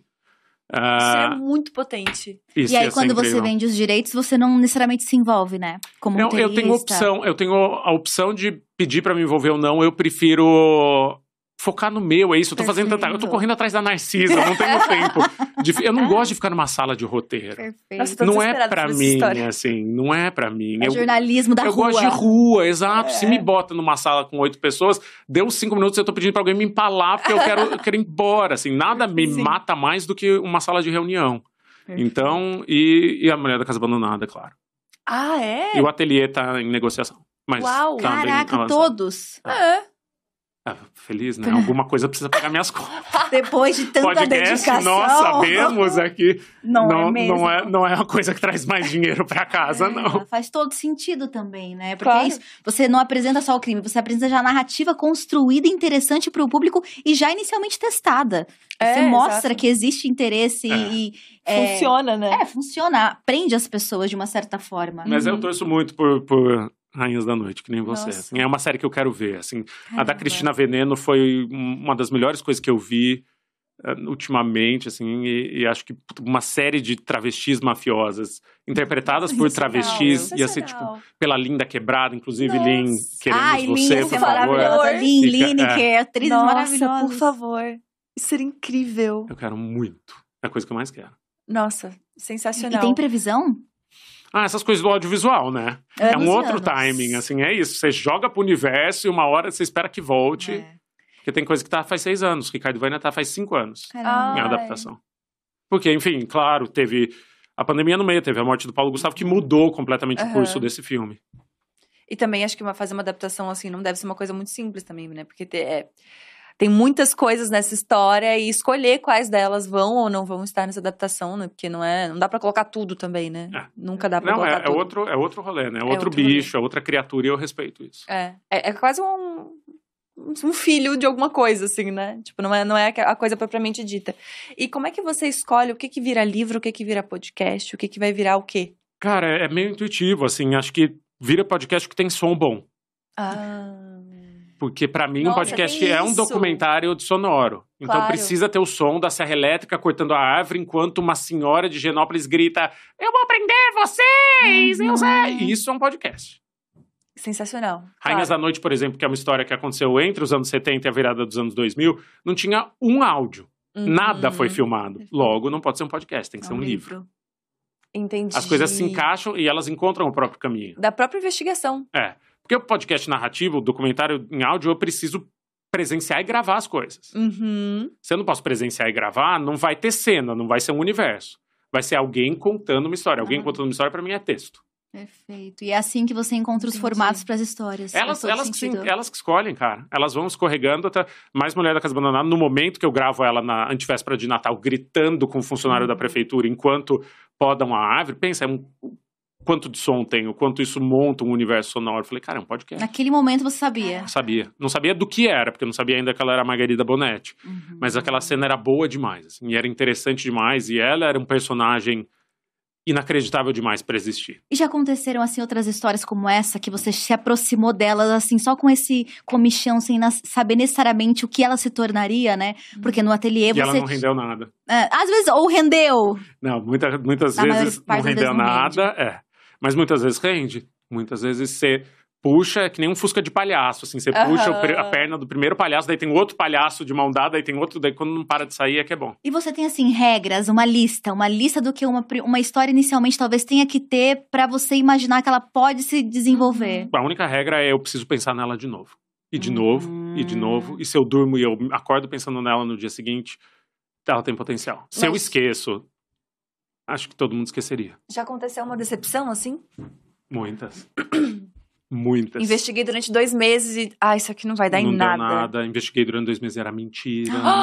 Você pode contar Ai, um caso? Isso, por posso, favor. Posso, posso. Tem, tem um caso recente, recente digo dois anos, assim, uhum. antes da mulher da casa abandonada e tudo mais, de uma pessoa que dizia que tinha sido abusada por um grande nome numa universidade. Uhum. Não se confirmava, não se confirmava, mas tudo bem, as histórias são difíceis, ainda mais história de abuso. Uhum. Quando é só versão, quando não tem, tipo, o ateliê tem filmagem, tem, é Sim, raro ter, pessoas. ter prova documental. Esse caso não tinha prova documental. E daí a pessoa mudava de versão, e daí as pessoas próximas a essa denunciante começavam a questionar, até que a mãe dela me puxou e falou: essa é uma pessoa que mente, ela mente bastante desde a infância. A tá? mãe falou. E eu acredito que ela embarque nas coisas. Eu acho que ela acredita no que ela tá falando. Mas você não precisa acreditar. Cara. E já era um momento que eu tava com a orelha em pé, porque nada batia. Então foram uns dois, três meses ali de tentativa e erro, até que não tô desqualificando a possibilidade, assim, mas uhum. eu não com todo o meu ferramental, não senti confortável de publicar aquela, aquela reportagem porque não tinha prova suficiente. Depois de ter colocado Nossa. tempo, energia. E pelo contrário, tinha mais prova de que não tinha havido e mais prova de contradição no discurso dessa pessoa do que de propriamente. É. Daí Nossa. vai pro lixo.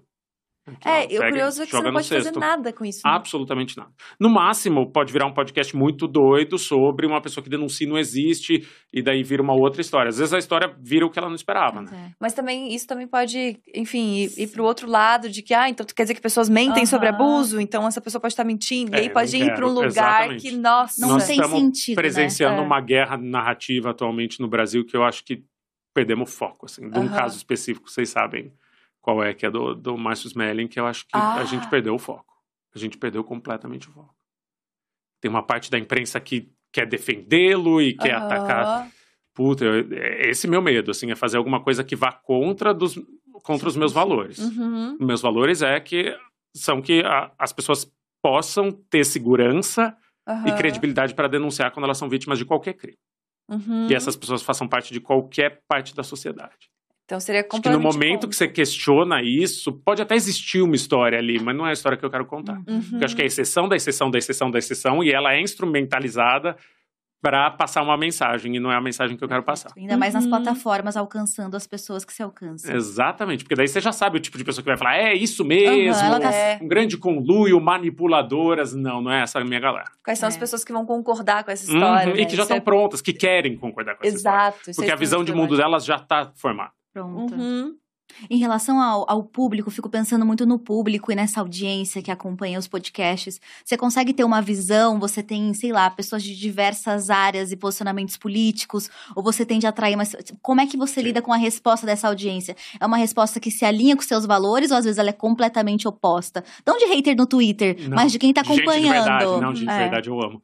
Cara, tem de tudo. Podcast de crime tem de tudo. Assim, podcast de crime tem a garçonete de um café que eu tava, que me reconheceu e falou: Maldito, eu perdi o metrô hoje por sua causa. Eu é. tava ouvindo e perdi estação. Eu falei, pô, ganhei. Uh, podcast de crime tem Minha avó nunca tinha ouvido e ouviu. Uma vez eu tava nadando e as senhoras da hidroginástica que estavam na raia do lado estavam falando da mulher da casa Caraca! Uau! Então tem de fato de tudo. E daí tem de todo o espectro político. Tem desde a pessoa da extrema direita. Uhum que faz o fã-clube Margarida Monetti, uhum. Nossa, até... Gente, isso pra mim é muito assustador. É.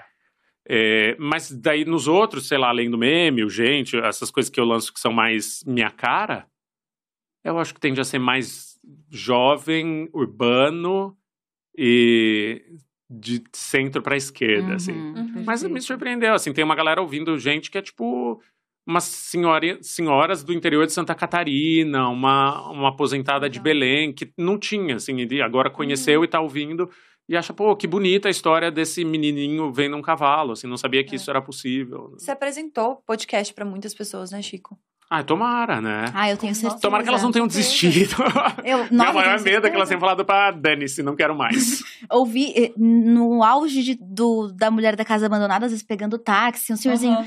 Não, estão falando aqui, a gente ir por Higienópolis, né? Estão falando que tem a casa de uma mulher é. doida. Uhum. Eu falei, tem. Ela, mas como é que eu vou saber dessa história? Aí eu peguei o celular dele. Olha, tá aqui, ó. É só você ver aqui. Tá? Eu mostrei o site Spotify, tem que baixar. Pô. Aí você pesquisa o nome. Ele, ai, obrigada, eu vou ouvir, porque todo mundo só fala disso no ponto. Ah. Porque era um ponto em Higienópolis e os taxistas ah. passavam por lá e queriam entender porque tinha tanta gente. Deus inclusive, tem uma parte falando do taxista, inclusive, então imagina, deve ter sido tipo burburinho. É, muito assim. doido, eu acho. Muitas pessoas muito. começaram a ver essa plataforma, né, que tava, sei lá, esquecida ou até, uhum. até a, a, é, como foco de interesse de uma juventude, uma juventude ou pessoas, sei lá, que já estão dentro desse universo, né? Uhum. Eu acho que é isso. É o meio, meio que o saudosismo da rádio, que você é. tem, mas a gente não conta histórias, ela é mais noticiária, uhum, uhum. ou ela fala sobre, enfim, atualidades e questões é. jornalísticas mais frias, né? De repente você tem narrativas envolventes e apaixonantes. Exato. De uma no... coisa que você pode estar tá é. perto, né? Exato, Isso disponíveis foi... gratuitamente. Exato. E é muito louco também que colocou o jornalismo num lugar que que tava meio esquecido, assim, o jornalismo tava meio, né? E de repente tá no podcast, todo mundo tá gente. Embaixo, a gente tá bastante embaixo. É, e de repente, um monte de gente jovem acompanhando é. o podcast da Folha de São Paulo. É. E entendendo a ética jornalista, de, é. ah, para além da contação de Sim. histórias. Por que, que isso é diferente, sei lá, de duas uhum. youtubers uhum. contando um caos que elas viram? Ah, tá, porque aqui tem. Você tem que ouvir o outro lado, você tem que dar direito de resposta. Você tem que ir até os Estados Unidos e entender onde tá a pessoa e tentar é. falar com a pessoa. Você tem. A, a mensagem que eu mais amei era um comentário de uma pessoa que dizia: Eu tenho provas de que são atores atuando nessas vozes, de que não ah! são pessoas de verdade. Eu falei, amor, Amei. por favor, me mostra essas provas. Eu quero muito. Minha, minha resposta foi: me mostra essas provas, eu quero muito ver essas provas. Gente. Porque a pessoa não acreditava que aquilo fosse um documentário. É, porque a gente. Sensacional. Porque, que bom. É falta familiaridade das pessoas, talvez, é. que não consumiram jornalismo de investigativo. O que é, assim, uhum. De entender que eu não posso mudar, de entender que eu não tenho não, não, se muda a voz de uma pessoa, a pessoa é o que ela é, não se muda os fatos. As pessoas acham que tudo pode ser adaptado, sabe? Uhum. E a realidade não pode ser adaptada. É a internet, né? Uhum. Por, pelo lado ruim, ela, ela causou essa ideia de que tudo uhum. pode ser manipulado para caber numa narrativa. É. A gente tem uma pergunta aqui da Mariana, que é: tem alguma área específica que você queira explorar? Tem alguma história que você tá querendo muito contar e ainda não chegou exatamente? Porque, assim, eu, eu gostaria muito que você permanecesse no, no rolê seita. Uma coisa que pra mim me, Gosto tipo, muito. toca fundo. Sabe, vai Nossa, a fundo no rolê seita. De seita. Mas tem uma história de seita tão boa. Qual que é, Chico? Ai, tá na mão de uma amiga, não posso fazer porque ela tá fazendo. Pelo Daí tem essa questão Deus. ética do tipo, eu sei que ela tá ah. apurando, então você respeita. Mas tem tanta seita em São Paulo. Com ela. Seria um baita podcast. Não, é... é... que essa é muito boa. Mas é essa é que em que universo? Em que universo, assim? Cara, no universo rural, assim. Vocês viram Caraca. Wild Wild Country? Ah, isso... A seita é, é, é parecido. A gente é muito da seita, Chico. A é não, e a gente cairia nessa seita de yoga muito. místico pra ir pro interior. Cairia. Muito. É, eu acho possível. Caraca. Eu acho possível. Meia hora de conversa com a gente, eu é, eu acho possível. o Chico também cairia. Caraca! Puta, pior que é super possível. Às vezes a gente conversa, né, amiga? É porque de... o Wild... Ih, meu inglês ruim aí. Wild, Wild Country. Nunca sei perfeito, falar rápido. Perfeito. A série do Osho, né, gente? É. Disponível na Netflix, que bombou também. Foi meu primeiro contato com seitas, Obrigada. assim, de forma documental, jornalística. E aí eu fiquei muito chocada. E de uma certa forma, isso constrói muito essa ideia do que é uma seita. De que a seita é uhum. é retirar as pessoas desse universo natural das cidades. É que ali era maravilhoso, né? Colocar Nossa. umas metrancas na mão dos hippies. Isso, carros é caros. Inacreditável. É. Construir comunidades. É se, a, a gente tem uma ideia de que seita é ser retirada do estado natural natural das coisas uhum. e se colocar em um espaço de exceção, Exato. né? Uhum. Quando a gente viu com, com o ateliê que não. Você pode continuar é. indo no shopping Guatemi todo dia à tarde e tá numa seita. Exatamente, é, é surreal. Mas um, um, um, universo que eu ame, além de seita, eu quero muito continuar no universo da internet. Uhum. Porque eu acho que a gente é, é, é o novo Velho Oeste, a internet. A gente ainda não entende bom. o quanto é um lugar selvagem uhum. e ainda não tem regra e as coisas que a gente está fazendo na internet. Então me interessam muito essas pessoas que surgem na internet. Então, talvez os próximos sejam crimes ligados com a internet, que eu Caramba. amo. Eu, porque é isso, assim, a internet é possibilita você fazer crimes que até então você não podia. Uhum. Que até então eram impensáveis. Faz todo então, sei lá, o shake dos bitcoins. Nossa! Como você vai explicar o shake dos bitcoins para alguém Chico, pelo amor de que Deus. Que não tá na internet. Nunca te pedi nada, Chico. Não é sobre o shake dos bitcoins. De Deus, mas eu amo, nada, o nome, eu, eu, amo o nome shake dos bitcoins. Muito assim. bom. Muito bom. Por favor, ó, a gente tem mais perguntas aqui. O Júnior perguntou: já tentaram comprar o seu silêncio ou te ameaçaram de alguma maneira mais. Assim, que você realmente ficou preocupado? Não, tá de boa. Sério? Comprar o silêncio jamais. Achei que num caso recente pudesse, porque envolvia muita gente uhum. rica. Achei que alguém pudesse falar, te mandar um cheque por correio. Não. Mas tentaram comprar minha palavra, que é o contrário de comprar meu silêncio. Hum. Que é eu te dou X se você investigar tal coisa. Uhum. E daí fica assim, Uau. calma. Mas por quê? quê?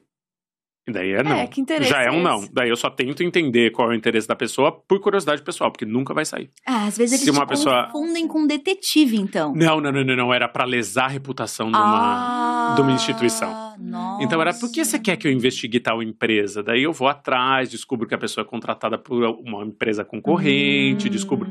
E daí é do tipo, não fazemos esse tipo de serviço, senhor. É, que comprar um investigador é complicado porque ele te investiga, né?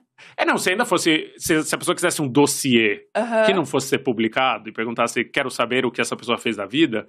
Sei lá, nunca fiz isso, mas não é, é meio parecido com o que eu faço, um, uhum. uma investigação é. pessoal. E não seria crime. Mas não era o caso. O caso era investigue, publique. Uhum. É, porque mesmo que fosse real e você encontrasse absurdos nessa empresa, aí você tá, sei lá, numa não, é espionagem errado. corporativa. É, não, começou errado. Assim, é? começou errado e eu não tô ali. Eu não me sentiria confortável, porque eu não teria confiança de que, que interesse eu tava Perfeito. atendendo. Perfeito, faz todo sentido. O André perguntou: vai ter nova temporada do Além do Meme? Não vai, porque o Além do Meme é, é do Spotify, né? Hum. E eu atualmente sou independente, que eu amo, tem lá duas temporadas do Além do Meme. Mas o gente tem umas coisas que são parecidas, uhum. às vezes, com, mas não, no mais é mais gente comum mesmo, vai ter só que em breve vem uma coisa meio parecida com a Lei do Meio. Fala um pouquinho, que tu tá soltando os spoilers, mas não tá soltando os spoilers. E a gente aqui ficando... também é pra apresentar Ué, os nossos falando, ó, crime da internet hum. parecido com a Lei do Meme junta, faz Além uma parede, crime, faz uma parede com vários fios, assim, várias é, tipo, fotos. Tipo, eu tô assim, Chico. A parede da, da, da investigação. Assinante vai saber antes.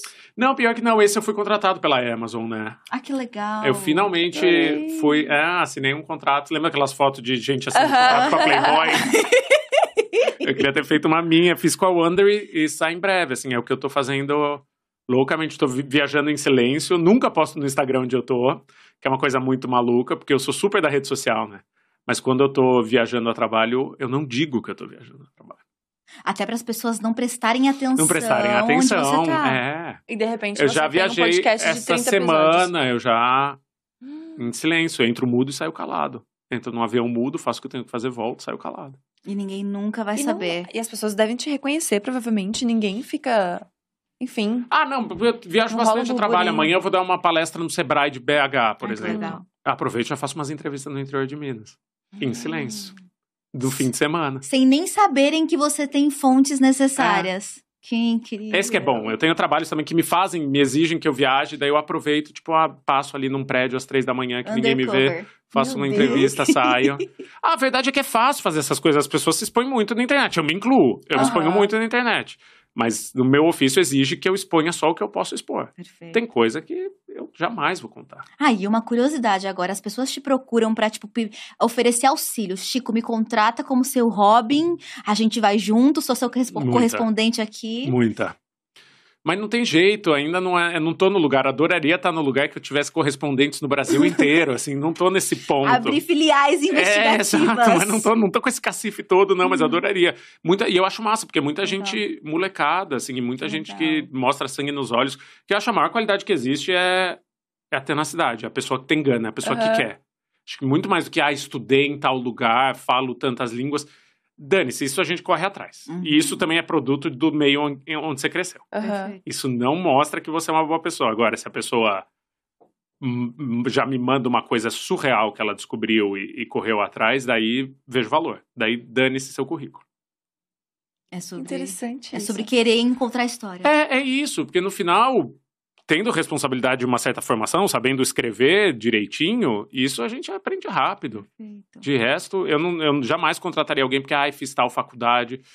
A gente sabe que tem muitos outros valores envolvidos nisso. E né? no fim, essas habilidades não necessariamente contam, né? Não necessariamente vão ajudar a construir ah. essas novas narrativas que você está construindo em um contexto novo, Sim. com uma audiência completamente é. inesperada. Que certamente você não, apareceu, não aprendeu na faculdade. É, uhum. tanto é que a gente não soube responder por que, que as pessoas se engajaram tanto nisso, né? Ah. Se isso já tivesse sido estudado, elaborado. Já teria a respostinha pronta. Já teriam vários mulheres da casa abandonada e os ateliês por Sim. aí, porque a gente teria uma uhum. receita, né, de como fazer. Super. Você está investigativo também e explorar exploratório na plataforma e nos formatos. É, né? Exatamente. Não só no conteúdo. Tem duas perguntas muito legais aqui. O Caio perguntou se você era fã do Linha Direta.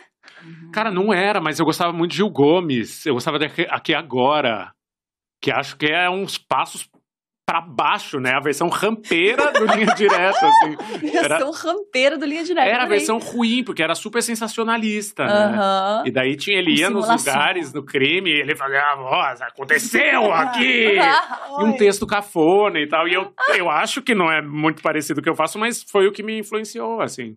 Gil Gomes. Adorei. O Eli Correia no rádio, que, que contava história de gente que morreu. Eu cresci muito com isso. Muito bom. E tem uma pergunta aqui que eu achei muito legal, que é comente sobre o livro Rainhas da Noite. Eu li e amei. Quanto tempo durou para ele levantar todas as informações? Ah. Cara, é um meio livro da minha vida, porque eu comecei a escrever ele com 17 anos, assim. Nossa, muito é, novinho. Eu comecei quando eu vim para São Paulo, e daí eu comecei a sair, e o meu rolê era muito no centro, assim, essa noite decadente do centro que ainda existe. Daí eu comecei a conhecer umas travestis, umas drags e umas mulheres trans das antigas e ficar muito amigo delas. Então eu levei 20 anos conversando com elas para entender quem tinham sido aquelas três mafiosas que de fato existiram, que eram uhum. a Jaqueline blá blá blá, a Cris Negão e a Andréa de Maio. E, tipo, daí fazer toda a pesquisa, porque é uma história muito oral, assim, tinha muito pouco registro delas. Tinha da Andréia, tinha filmagem, ela chegou aí na TV e tal, é, mas de imprensa e tal tinha muito pouco. Então é um livro que é uma história contada pelas pessoas que viveram. Então, o pai de santo dela conta como a Andréia de Maio teve que ser enterrada no túmulo da família dele porque a família Nossa. não queria mais. Uma pessoa que foi mantida em cativeiro por ela conta essa história de, de como ela pegava jovens, obrigava essas jovens a transicionar para depois cafetinar essas jovens. É, é isso, era, era, uma travesti que andava de limusine por São Paulo com uma arma e um cachorro que chamava Al Capone. Saía do carro, matava uma pessoa, voltava pro carro e isso existiu, assim, e a gente nunca soube que existiu porque até as histórias que a gente conta são determinadas por uhum. quem acha digna ou não acha digna. Exato. A gente acha incrível mafiosos, brancos, Exatamente. homens e poderosos. Tem um milhão de Scarfaces. Uhum. Até agora tinha pouquíssimas histórias de gente como elas, assim, gente que saiu do nada e conseguiu. Cara, a Andréia tinha 20 apartamentos em São Paulo. A, a gente fala que a gente quer a gay trambiqueira, né? E elas é, existindo empinando aí... moto e dando tiro, uhum. elas, elas vieram. E você contando essas histórias há muito tempo. E tem mais uma pergunta sobre isso, que é hoje nos programas de drag as veteranas não são citadas. O que acha que motiva esse esquecimento das drags antigas? O Rafael Andrade, Andrade perguntou. Eu sou super otimista e eu acho que a galera só não conhece. Uhum. Se conhecesse, ia ver o quanto elas são incríveis e o quanto elas já fizeram umas coisas inacreditáveis muito antes da gente chegar, muito antes dessa galera chegar. Exato, muito uhum. antes da RuPaul, que eu venero mudou o mundo, uhum. mas a gente teve no Brasil Rogéria, a gente teve no Brasil Roberta Close, a gente teve no Brasil artistas transformistas, como elas se chamavam na época, que tipo, apareciam pro país inteiro e uhum. faziam coisas inacreditáveis. E aí, essa com certeza é um, um, grande mérito da tua posição como jornalista, né? Tá vivendo e querendo contar essas histórias, porque é. se não fosse você, não seriam outros. Ah, não, tem, tem bastante gente indo atrás. Acho, hum tem, nós estamos num contexto que a galera está se interessando muito e eu acho atualmente super né? positivo, mas é recente. Exato, não é quando então, você estava fazendo. Saiu agora um livro sobre a Luz del Fuego que eu mesmo não sabia quem era a Luz del Fuego direito, e eu fui ler e daí eu descubro que é isso, assim, é uma mulher cis, mas que é pelada nos bailes de carnaval do Teatro Municipal do Rio de Janeiro. Tipo, não, quase 100 anos atrás, ela chegava pelada no meio da multidão. É inacreditável para uma mulher fazer isso. Uhum. Há tanto década tempo. De, na década de 40 e de 50. Caramba. E a gente não sabia o quanto elas, essas figuras são legais. Então eu, eu sou o animado que fala, cara, se a gente contar bem essas histórias, as pessoas vão saber o que elas, como elas são incríveis. Que a Cacá de Poli, que a gente perdeu recentemente, deitou na Avenida Paulista para frear o trânsito, para sair a primeira parada LGBTQ do, do, Brasil. Fingiu que desmaiou para os policiais, tipo, uhum. saírem e saiu o primeiro trio furreco, que era um trio é. horrível, minúsculo, para saírem as primeiras pessoas LGBTQ que marcharam no, no que hoje é a, é a primeira é a parada. parada. A maior. A gente Todas. tem história, cara, e as histórias são incríveis. A gente só precisa contar. É. Falando eu, isso, eu acho que é conquistar a galera, mais do que falar, ah, vocês não sabem nada, uhum. seus jovens. Não, é massa, vem porque é legal. É, e se a gente pensar que a gente tem tanta informação hoje, a gente vive justamente essa exacerbação de referências, de nomes, a gente às vezes se perde muito nas nossas, né? A gente ah. prefere ah. sempre consumir o que vem de fora, o true crime de fora, quando uhum. a gente tem uhum. ali, ó, na, na casa do lado, as coisas acontecendo. Tem bastante crime aqui também. Pô! Se tá querendo consumir, é, dá uma olhada nos nossos. Vamos valorizar os crimes nacional. Nossa, foi essa fala, basicamente. crime nacional também é importante. Vamos dar esse apoio pro crime nacional. Amiga, ficou ruim. ficou ruim, mas é assim, no, C, no CERN. É isso, até o crime histórias. a gente consumiu de fora, mano. Não, mas é no sentido de vamos contar as nossas histórias. Brasil tão violento, tão desigual. A gente consumindo crime norte-americano. A gente tinha que estar tá exportando crime, Pô, não importando. E Chico Belite tem esse potencial. Socorro, de exportador do crime. Obrigada aí, Chico, por estar tá mostrando pro mundo que a gente tem crime aqui, sim. É por isso que o Brasil tem que ser conhecido lá fora. Eu amei. Falando em crimes conhecidos, é, você acompanhou o desenrolar da mulher da casa abandonada depois do fim, de, do fim do podcast? Onde é que ela tá agora? Ela continua morando na casa abandonada. Uhum. Nada mudou, nada. limparam um pouco, mas é aquele fechamento inconclusivo e insatisfatório que eu uhum, falo, né, do uhum. documentário. Assim, o documentário, eu acho que quando ele é bom, ele fala a realidade não é ficção. Não vem com essa, essa sua necessidade de resolução da ficção, porque não, não aqui não. O mundo não é assim. E daí te leva a pensar por que o mundo não é assim e o que poderíamos fazer para estar tá um pouco menos insatisfeitos com o mundo. Porque se fosse uma coisa, ah, entrasse um helicóptero da polícia e levasse ela para os Estados Unidos, isso foi uma coisa que até eu fantasiei enquanto eu estava investigando essa, essa. Você tinha expectativas, você né? Quando você pensa, eu encontrei uma pessoa que é procurada pelo FBI, você acha que vai sair um avião com Van Damme, sabe? Vai pular o Tom é. Cruise. Interpol. Não, não é isso. Já faz 20 anos, já, já é. prescreveu, já então, não vai ter aí, mais. Pra já... falar a verdade. Né? Exatamente. Chega é. um momento que, tipo, ah, então que fique aí também, não é mais um problema nosso, em tese, né? Então, realmente, acho que todo mundo, quando você dá essa informação, todo mundo fantasia a mesma coisa, eu acho. É. De, ixi, então agora. Não, eu tinha certeza. A justiça vai ser feita. Vem aí, olha isso, gente. Todo mundo tá é. vendo, ela tava escondida, faz todo sentido. E acho que tinha uma, pelo menos para mim, teve uma. De tipo, ah, lá fora a justiça funciona. Então agora que ela tá sendo procurada lá fora, então isso aqui vai acontecer. Uhum. E tipo, né? não. Não necessariamente. Não mesmo. É. E você falou que você não esperava que fosse tudo isso que foi, né? Um Como é que foi ver o desenrolar da reação das pessoas e o podcast acontecendo, as histórias se remontando? Ah, na hora foi horrível, né? Foi um foi pega horrível. pra capar, foi horrível, foi horrível. Você se sentiu Porque tinha uma preocupação real com a segurança dessa pessoa. Uhum. Quando você faz uma matéria de denúncia, você não acha que vão 300 pessoas na porta da casa da pessoa bater palma, dançar, independente do que elas estejam fazendo.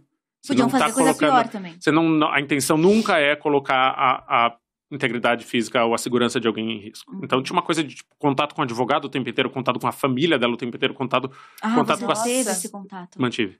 Contato com a segurança, a Secretaria de Segurança Pública de São Paulo o tempo inteiro, porque é isso, assim, o jornalismo serve para denunciar, o jornalismo serve para contar histórias, mas não para incentivar não massacres. acontece isso. Uhum. Isso não acontece. São pouquíssimos casos em que isso não acontece, em que isso aconteça.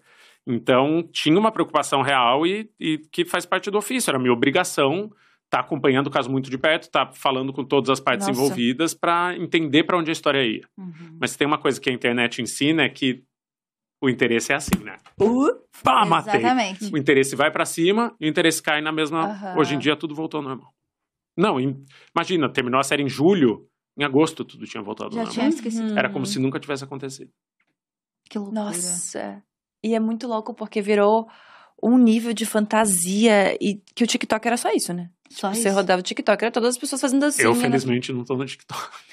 Eu estou, Chico. Em nome da minha Chico, sanidade Mas aí você tá no mental. Twitter. É... Não tô, não tô, não tô. Ah, tá. Quando eu tô em temporada, eu deleto o Twitter. Isso, É isso bom mesmo, viu? Porque é. olha... Porque o Twitter pode ser mais cruel. Não. Ah, eu acho. O Twitter é a, acordei feliz, sou amado. Alguém vai te acusar de ter cometido isso, alguma coisa. Exatamente. Essa, o fato de você ter acordado feliz ofendeu 18 pessoas uhum. e famílias, exatamente. Exatamente. Acho que o Twitter, para mim, hoje em dia é a rede social mais complexa. E o interessante do, do TikTok é que é isso, né? A internet, no geral, a gente agora é a, é a, via de mão dupla. A gente responde na hora, a gente não só responde, a gente contribui. Chegou um momento em que eu tava acompanhando a situação, por vizinhos do, do, prédio ao lado filmando a casa dela e isso contribuía com a narrativa. Teve Sim. um. Querem saber de um spin-off completamente por favor, maluco? Por favor. Uma pessoa que é ligada à história muito indiretamente, que eu não entrevistei, eu sabia quem era, eu tinha contato, como eu tive contato com Deus do Mundo, uhum. mas um vizinho do filho da mulher da casa abandonada virou uma celebridade de nicho por causa desse caso e depois foi acusado de aplicar golpes em pessoas por causa dessa celebridade que ele ganhou. Mentira. E daí eu comecei a receber mensagem de gente. Eu emprestei dinheiro para ele investir Você e ele tá sumiu com o meu dinheiro. Eu falei, eu não sabia. Eu conversei nem... com esse sujeito uma vez para conseguir. Eu nunca toquei no nome desse sujeito, eu nunca eu nunca validei nada, eu nunca recomendei que você procurasse Nossa, ele. Nossa, e aí vira um, piora. um multiverso, né? É. Vira um monte de coisa acontecendo e paralelamente. É meio, não, eu conheci ele por causa do podcast, porque ele era vizinho do filho dela no prédio. E a minha resposta é... Cara, as coisas também chegam no teu colo, assim, de uma maneira muito absurda, né? É. Tipo, do nada, isso tudo Você é aconteceu. é responsável pelo calote de 5 mil reais que eu dei pro vizinho do filho da pessoa que não aparece no podcast porque eu confio. Você é responsável pelos cachorros, você é responsável é. pela, por tudo. Ah, tá tudo bem. Assim, acho que faz parte dos ossos do ofício, mas a galera talvez uma hora vai entender que eu só a história não é minha. Eu contei uma história que eu vi ali por seis meses. Nossa, e mas tem algo que você faria diferente? Tem instituições para isso. Acho Hoje, que sim. Vendo tudo acho que, que sim. Acho que era o caso de ter colocado um aviso que não tinha. Uh, de conteúdo sensível, uhum. uhum. aviso de violência, aviso de racismo, que era uma coisa que a Folha nunca tinha feito, podcast nenhum tinha feito quando era estritamente documental. Uhum. E também não sabia a proporção que isso ia tomar, né? Eu acho, acho que, que, tudo é uma questão de escopo, assim, até então eu já tinha feito um monte de podcast, ia bem e tal, mas é diferente, assim, quando você chega em 4 milhões de pessoas, é diferente de chegar em 100 mil. Uhum. É muito diferente. milhões de pessoas. É, é muito diferente. Nossa, é... tomou uma proporção tão gigantesca que eu lembro que a enfim, né, pegando o carro pra, pra sair, eu moro ali perto também de Genópolis, e aí os carros tinham que fazer voltas, assim, porque, uhum. tipo, não dava pra passar na rua. Chegou um momento que não dava pra passar na rua. No dia que a polícia entrou e o Datena ficou mostrando ao vivo de helicóptero. Datena, foi pro Datena, eles fecharam a rua e ficou parecendo um jogo de futebol, porque tinha uma plateia, uhum. como se fosse uma arquibancada na frente, fechada com fita a imprensa lá dentro estava trabalhando, a Luísa Mel dentro da casa. Os cachorros correndo. Os cachorros correndo. Foi o que você estava fazendo ali mais... aquele, aquele momento? Eu ia fazer um episódio extra, ia ter um sétimo episódio que nunca saiu, porque a coisa tomou um rebuliço tão grande que ele virou uma entrevista no Café da Manhã, o podcast da Folha, porque eu não queria mais encostar. Porque daí parou na internet, chegou na internet uma foto minha lá na frente e insinuações de que eu tava lá de oba-oba, de que eu tava lá tipo, capitalizando em cima. Amor, eu estou trabalhando num caso que eu estou trabalhando há um ano, que eu descobri. Uhum. E daí, a camisa dele tá aberta. Sim, eu ando de camisa aberta. Desculpa se você não gosta do jeito que eu me visto. Chico, a gente falou sobre isso. A gente. Ah, de um Chico Felite com filtro de glitter e camisa aberta. Porque o, o print no Twitter ah. era uma live filtro com de filtro glitter. de glitter. Que não era minha. E daí, num momento, a Luísa Mel chegou já numa live e se aproximou de mim. E eu não sabia o que estava acontecendo. Um e a melhor história de todas é que ela foi resgatar um gato e era o gato da luz, lembra? Não, daí ela fala para mim, assim, eu vim atrás porque eu tenho informação que tem um gato, daí eu faço assim, isso, eu porque eu tô chocado porque é uma ligação elétrica, é um gato elétrico. É um gato elétrico. Eu esqueci tem essa fase. Detalhe. E é o tipo de coisa que você não tem controle, eu não tinha controle ali, eu tava apenas trabalhando. E daí foi daí que eu meio desencanei de vez da, da internet do Twitter, porque as pessoas vão ter opiniões. Assim, se uma foto é. minha, se eu abrir mais dois botões, vai ser muito ofensivo se eu estiver aqui assim? Não. Ai, eu tô sem um botão, inclusive. Caiu um botão, exato, vai até umbigo. No dia tava até umbigo. Por isso, porque eu saí de casa correndo. A polícia me informou que eles iam fazer aquela operação e eu saí da minha casa correndo.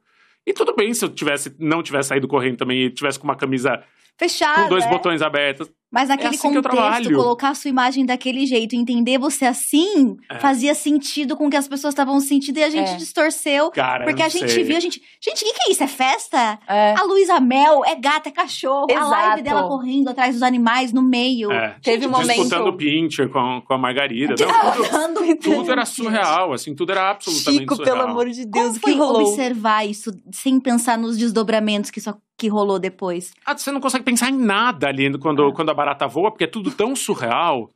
É tudo tão. tão... Eu peguei o, o, diálogo de umas pessoas lá dentro gritando com a polícia que elas tinham direito de entrar porque elas eram TikTokers. Umas pessoas pularam o muro e falou: Mas você não é policial civil? Daí a pessoa respondeu: Mas eu sou TikToker. Ah!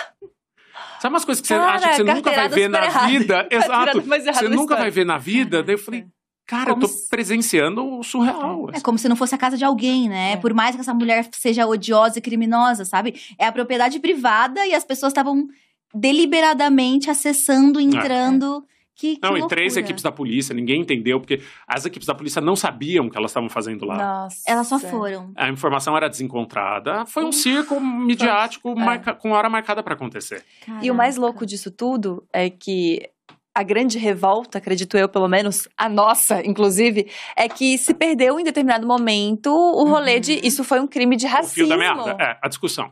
Porque é isso, essa, essa, é a minha questão da internet, é a falta de foco, assim. Uhum. Como, de repente, a discussão é se devia ter tirado ou não devia ter tirado o cachorro. Exato. É, exato. É a capivara agora, né, gente? É a, é a capivara, é isso, assim. Isso. Vamos, podemos nos é ater ao que realmente importa por um segundinho, por uhum. favor? Por uma semana que seja, é. vamos nos ater ao que importa, assim, vamos analisar como é a legislação trabalhista brasileira para funcionária doméstica uhum. Uhum. e vamos ver se ela está sendo cumprida. É. Exato. Daí vira tipo, não, o cachorro tá com câncer, o cachorro não tá com câncer, a capivara tem que ficar. A capivara usa é. Protex, não usa Protex, foi Neutrox, mas pode passar Neutrox na capivara? É isso. É, não pode vacinar, é não pode vacinar a capivara. aí virou um rolê de tipo, aí virou essa discussão de, mas não podia entrar porque era uma, uma propriedade privada, por mais que eu fosse uma escrota, ainda é a casa dela. Ah, não, mas ela tem que se ferrar mesmo. É. Não, mas é uma senhora. E aí, ah, tipo assim, gente, vocês perderam. Vocês perderam um rolê que foi uma mulher racista. Tipo, a discussão do que podcast podcast é sobre é, isso. recentemente, alguém que eu não vou me lembrar falou no Twitter, né? A gente tá vendo um caso gigantesco de racismo aí numa companhia aérea, né? Uma mulher negra foi uhum. retirada de um avião porque não tinha onde colocar a sua bolsa, a gente só fala de capivara. É. E eu entendo o impacto da capivara como uma pessoa vegana, porque eu também me preocupo com capivaras. Uhum. Mas assim, quando você compara o nível de, de controle e, e, e, sabe, nós não somos legisladores da vida selvagem e silvestre. A maior parte das pessoas que estavam lutando pelo cachorro e pelo gato estão cagando pra cachorro e por gato. Vê cachorro sozinho na rua e passa reto, é isso, sabe? É Mas naquele momento. Vira um cabo de guerra de uma coisa é. maior. Uhum. Vira um cabo de guerra, primeiro, de de uma disputa ideológica que existe no Brasil, o Brasil está cindido, né? O Brasil está tá quebrado em dois e vira também um cabo de guerra por atenção. Exato. Uhum. É estranho como de repente todo mundo se interessa e as pessoas vão pegar um helicóptero para voar para ver a capivara do tipo, jura que é com a capivara que você está se importando? Uhum. Ou é que esse é o assunto da vez e você quer sorver um pouco da luz? É um pouco é essa energia, né? Eu acho que é mais a é. segunda é. opção. Daqui a pouco tá Datena e Luísa Mel lá tentando resgatar a capivara. É, é isso. Se fosse mais perto, eu acho que se eles tivessem gasolina para helicóptero, eles estariam em cima Mas da capivara. Mas não helicóptero, porque essas personagens se, se envolveram de alguma forma, direto é. ou indiretamente, né? Gente, que, que coisa doida isso, assim. Bom, Chico, a gente quer fazer uma coisa mais leve agora pra gente finalizar. Já que a gente comentou tantas coisas pesadas, tem um teste que eu fazia muito de personalidade. A gente deu uma parada na segunda temporada, mas eu senti muita falta de fazer esse teste, Oba. porque ele é todo de... mundo já sabia. É uma coisa meio toda teen, sabe uma coisa meio toda teen? Amo. A gente gosta. capricho. Isso, um teste Fiz de capricho. Muito. É isso mesmo Escondido. que a gente vai fazer. Roubava as caprichos da minha irmã. São três perguntas. A primeira delas é: qual é a sua cor favorita? E características do porquê é a sua tua cor favorita. É um teste de personalidade, Chico. Vamos tentar te entender agora. Caralho, que lindo, velho. É. Ah, minha cor predileta é verde. Ok, por quê? Não sei porque eu acho ela esperançosa. Esperançosa, otimista. É, tô falando groselha. Ah, assim. não, no coração. Não, gosto. É. Acho que é isso, assim, acho que tem um brilho inerente, assim, verde. Olha, achei também, bonito. Então, a cor, as características da cor é como você gostaria de ser visto pelo mundo. Mentira! Com um brilho inerente, otimista. Nossa, a pessoa mais opaca do mundo. A pessoa que parou de fumar faz três meses. Mas você, você falou pra gente, eu sou muito esperançosa, eu sou otimista. É, otimista. Olha! Faz sentido. Você Fez lida sentido. com desgraça atrás de desgraça. E ainda assim quer ser visto como otimista. É, eu acho que é, é, é, meio necessário, senão não estaria nesse trampo. Exato. Estaria em Perfeito. outro. Só teria desistido, tava de coveiro. É, a primeira. Na primeira você abandona é. e, é. e aceita. Segunda pergunta, teu animal favorito e características do porquê esse é teu animal favorito. Ah. Não vale capivara, porque eu acho que não sei. Ah. Se... não, sei, não sei se cabe, não sei se cabe. Mas ela tá no hype agora. Ela tá no hype. capivaras. Cachorro, porque é um bicho leal e é um amor desmedido. Amor desmedido e leal, gostei. Ah. O animal e as características desse animal é como você imagina o seu parceiro de vida ideal. Ah, danou, né? Olha o que eu tô esperando de uma pessoa, que ela me ame sem, sem restrição, exato, e que ela fique no meu pé o dia inteiro. Faz bastante sentido. Perfeito, adorei. É exatamente o que eu pensaria sobre, gostei muito. A última, ela é mais lúdica. Tá. Ela precisa que a gente entre um pouco, assim, numa, numa vibe nossa. escolhe uma forma da água, que pode ser, sei lá, vapor ou enfim, ou pode ser também chuva, poça, mar, qualquer uhum. coisa. E por que que você gosta do mar desse jeito? Do mar desse jeito, da água e desse jeito? Se, e agora você vazou no teste. Cachoeira, teste. porque ela é gelada e ela tá em movimento. E ela é muito difícil de entrar, mas depois que você entra, vale a pena. Hum. Cara, essa resposta foi apenas sensacional. Porque a água, as características da água é como você enxerga a sua vida sexual. Cara, ou seja, é difícil de entrar na minha vida entra... sexual, mas quando entra é ótimo. O que, que vocês querem dizer com isso? É fria, Nossa, é fria, é impossível, parece impossível, mas quando você entra é ótimo. Mas uma coisa mais tântrica, mais, mais afastada, mais longa. Ah, eu amei. Que resposta perfeita. Porque tá em movimento, né? Tá em movimento. Tá em movimento. Chico, você Simplesmente Horrível, se zerou. O sexo do Brasil, parece pelo ótimo, jeito, parece né? misterioso. Eu achei horrível. Simplesmente zerou essa pergunta do teste. Apenas sensacional. Eu devia ter ido com o mar, porque é quentinho. Aí, ó. Ou revolto. É lá. E porque mar é revolto. Fica lá e fala movimento, vai pensar em mar, não pense em lago. Hum. Oh. Tá vendo? Só Analisadíssimo. Qual foi a tua resposta quando eu te perguntei ah, isso? Ah, nem lembro, amiga. Nossa, não lembro Não querendo mesmo. se expor, né, Nathalie Neri? E não lembro, gente. Deixa pra lá. Eu, hein? Essas perguntas expõem a gente de uma forma que a gente ah, não tá preparada. eu também tinha falado cachoeira quando eu fiz esse teste com um amigo meu. E eu falei que eu gostava de cachoeira porque era difícil o acesso. Ou seja. Ou seja, Chico. Não preciso falar mais nada, né? Não preciso falar mais nada. Enfim, acho que isso foi muito Acho que essa foi a melhor resposta que a gente teve até agora. Agradeço por isso, inclusive. Uhul! Ganhei alguma coisa, o Ariano. Ganhou! Chico, muito obrigada. Gente, foi um adorei. prazer. Todo meu. Adorei ter estreado a terceira temporada. Ai, Parabéns. Muito Parabéns pela estreia do canal. Também ah. eu estava assistindo aqui embaixo Ai, e assistirei mais. A gente tá muito feliz. Agora a programação 24 horas por dia, 7 dias por semana. Assim, as pessoas não vão aguentar mais ver a nossa cara, porque só a gente aqui, isso, ao vivo, de segunda falar, vocês vão ter que trabalhar em torno de ah, é. A gente tá. A gente Sete vezes um mais do que vocês aqui. trabalhavam, exatamente. Isso, essa energia pra garantir o entretenimento é. Nossa, matutino. Mais chique, muito bem-vindo. A gente tá muito empolgada com tudo, assim. Não, e realmente... a gente tá. Eu tô aqui ansiosíssima por, por trás do meme criminal. Porque é essa energia que eu tô esperando. Por trás do meme criminal. Criminal digital. Vai vir, vai vir. Exato. Vem aí. É bem em breve, é esse ano ainda. Ai, ai, eu tô ai. só pelo rolê da Narcisa. Não sei o que, que vai pelo... ser. Não esse é, é 2024, não, não é 2020, Chico, não é. faz isso comigo. Ah, cara, é isso. Eu não posso contar as coisas, senão é isso. Senão a internet quer agora agora. Que agora, gente. Você não a pode internet quer isso. e quer agora na minha mesa. Nossa, isso para mim ia ser muito difícil de trabalhar com o que tu trabalha, porque eu, eu gosto das coisas para ontem. Não, eu sou... Mas... ficar um ano num rolê. Nossa, eu consigo ficar dois. Nossa. E a lógica de obrigar a esperar uma semana seguinte para um outro episódio educa a audiência, vai. Educa nada, só desperta o ódio. só desperta o ódio. Por isso que o pessoal paga para ter os quatro antes. Eu sou assinante na base da raiva. é isso. Ninguém, ninguém me dá dinheiro. As pessoas me jogam dinheiro na cara, em moedas. Toma, assim, fala, toma. Dá mais um episódio. É isso. tipo, isso. causa isso, quer que eu morra, mata a fofoqueira. Não, é fico desesperada. Não, Ninguém pelo faz de Deus. prazer. É verdade. Faz na base da raiva. É, trabalho é isso, né, também. Resumidamente. Obrigada de novo, Chico. Imagina, Foi maravilhoso, gente, sensacional. Obrigado mesmo. Nathalie, sempre perfeita, amiga. Estamos Muito obrigada juntas, por amiga. Obrigada por, por, me receber aqui. E agora veio pra, pra ficar. agora veio pra ficar. A gente gosta Não sou sim. mais folguista, gente. Não sou mais. Espero que vocês tenham gostado aí. Amanhã a gente tá de volta meio-dia. E quero que vocês lembrem que hoje tem a estreia do meu programa. Ah, ah verdade! O Toma que me quer às 19 horas. A gente vai receber Fábio, Fábio Lins, Hudson Victor e Xanda Dias. Vai ser incrível. Muito obrigada, gente. Beijo grande. Tchau. Até amanhã. Tchau.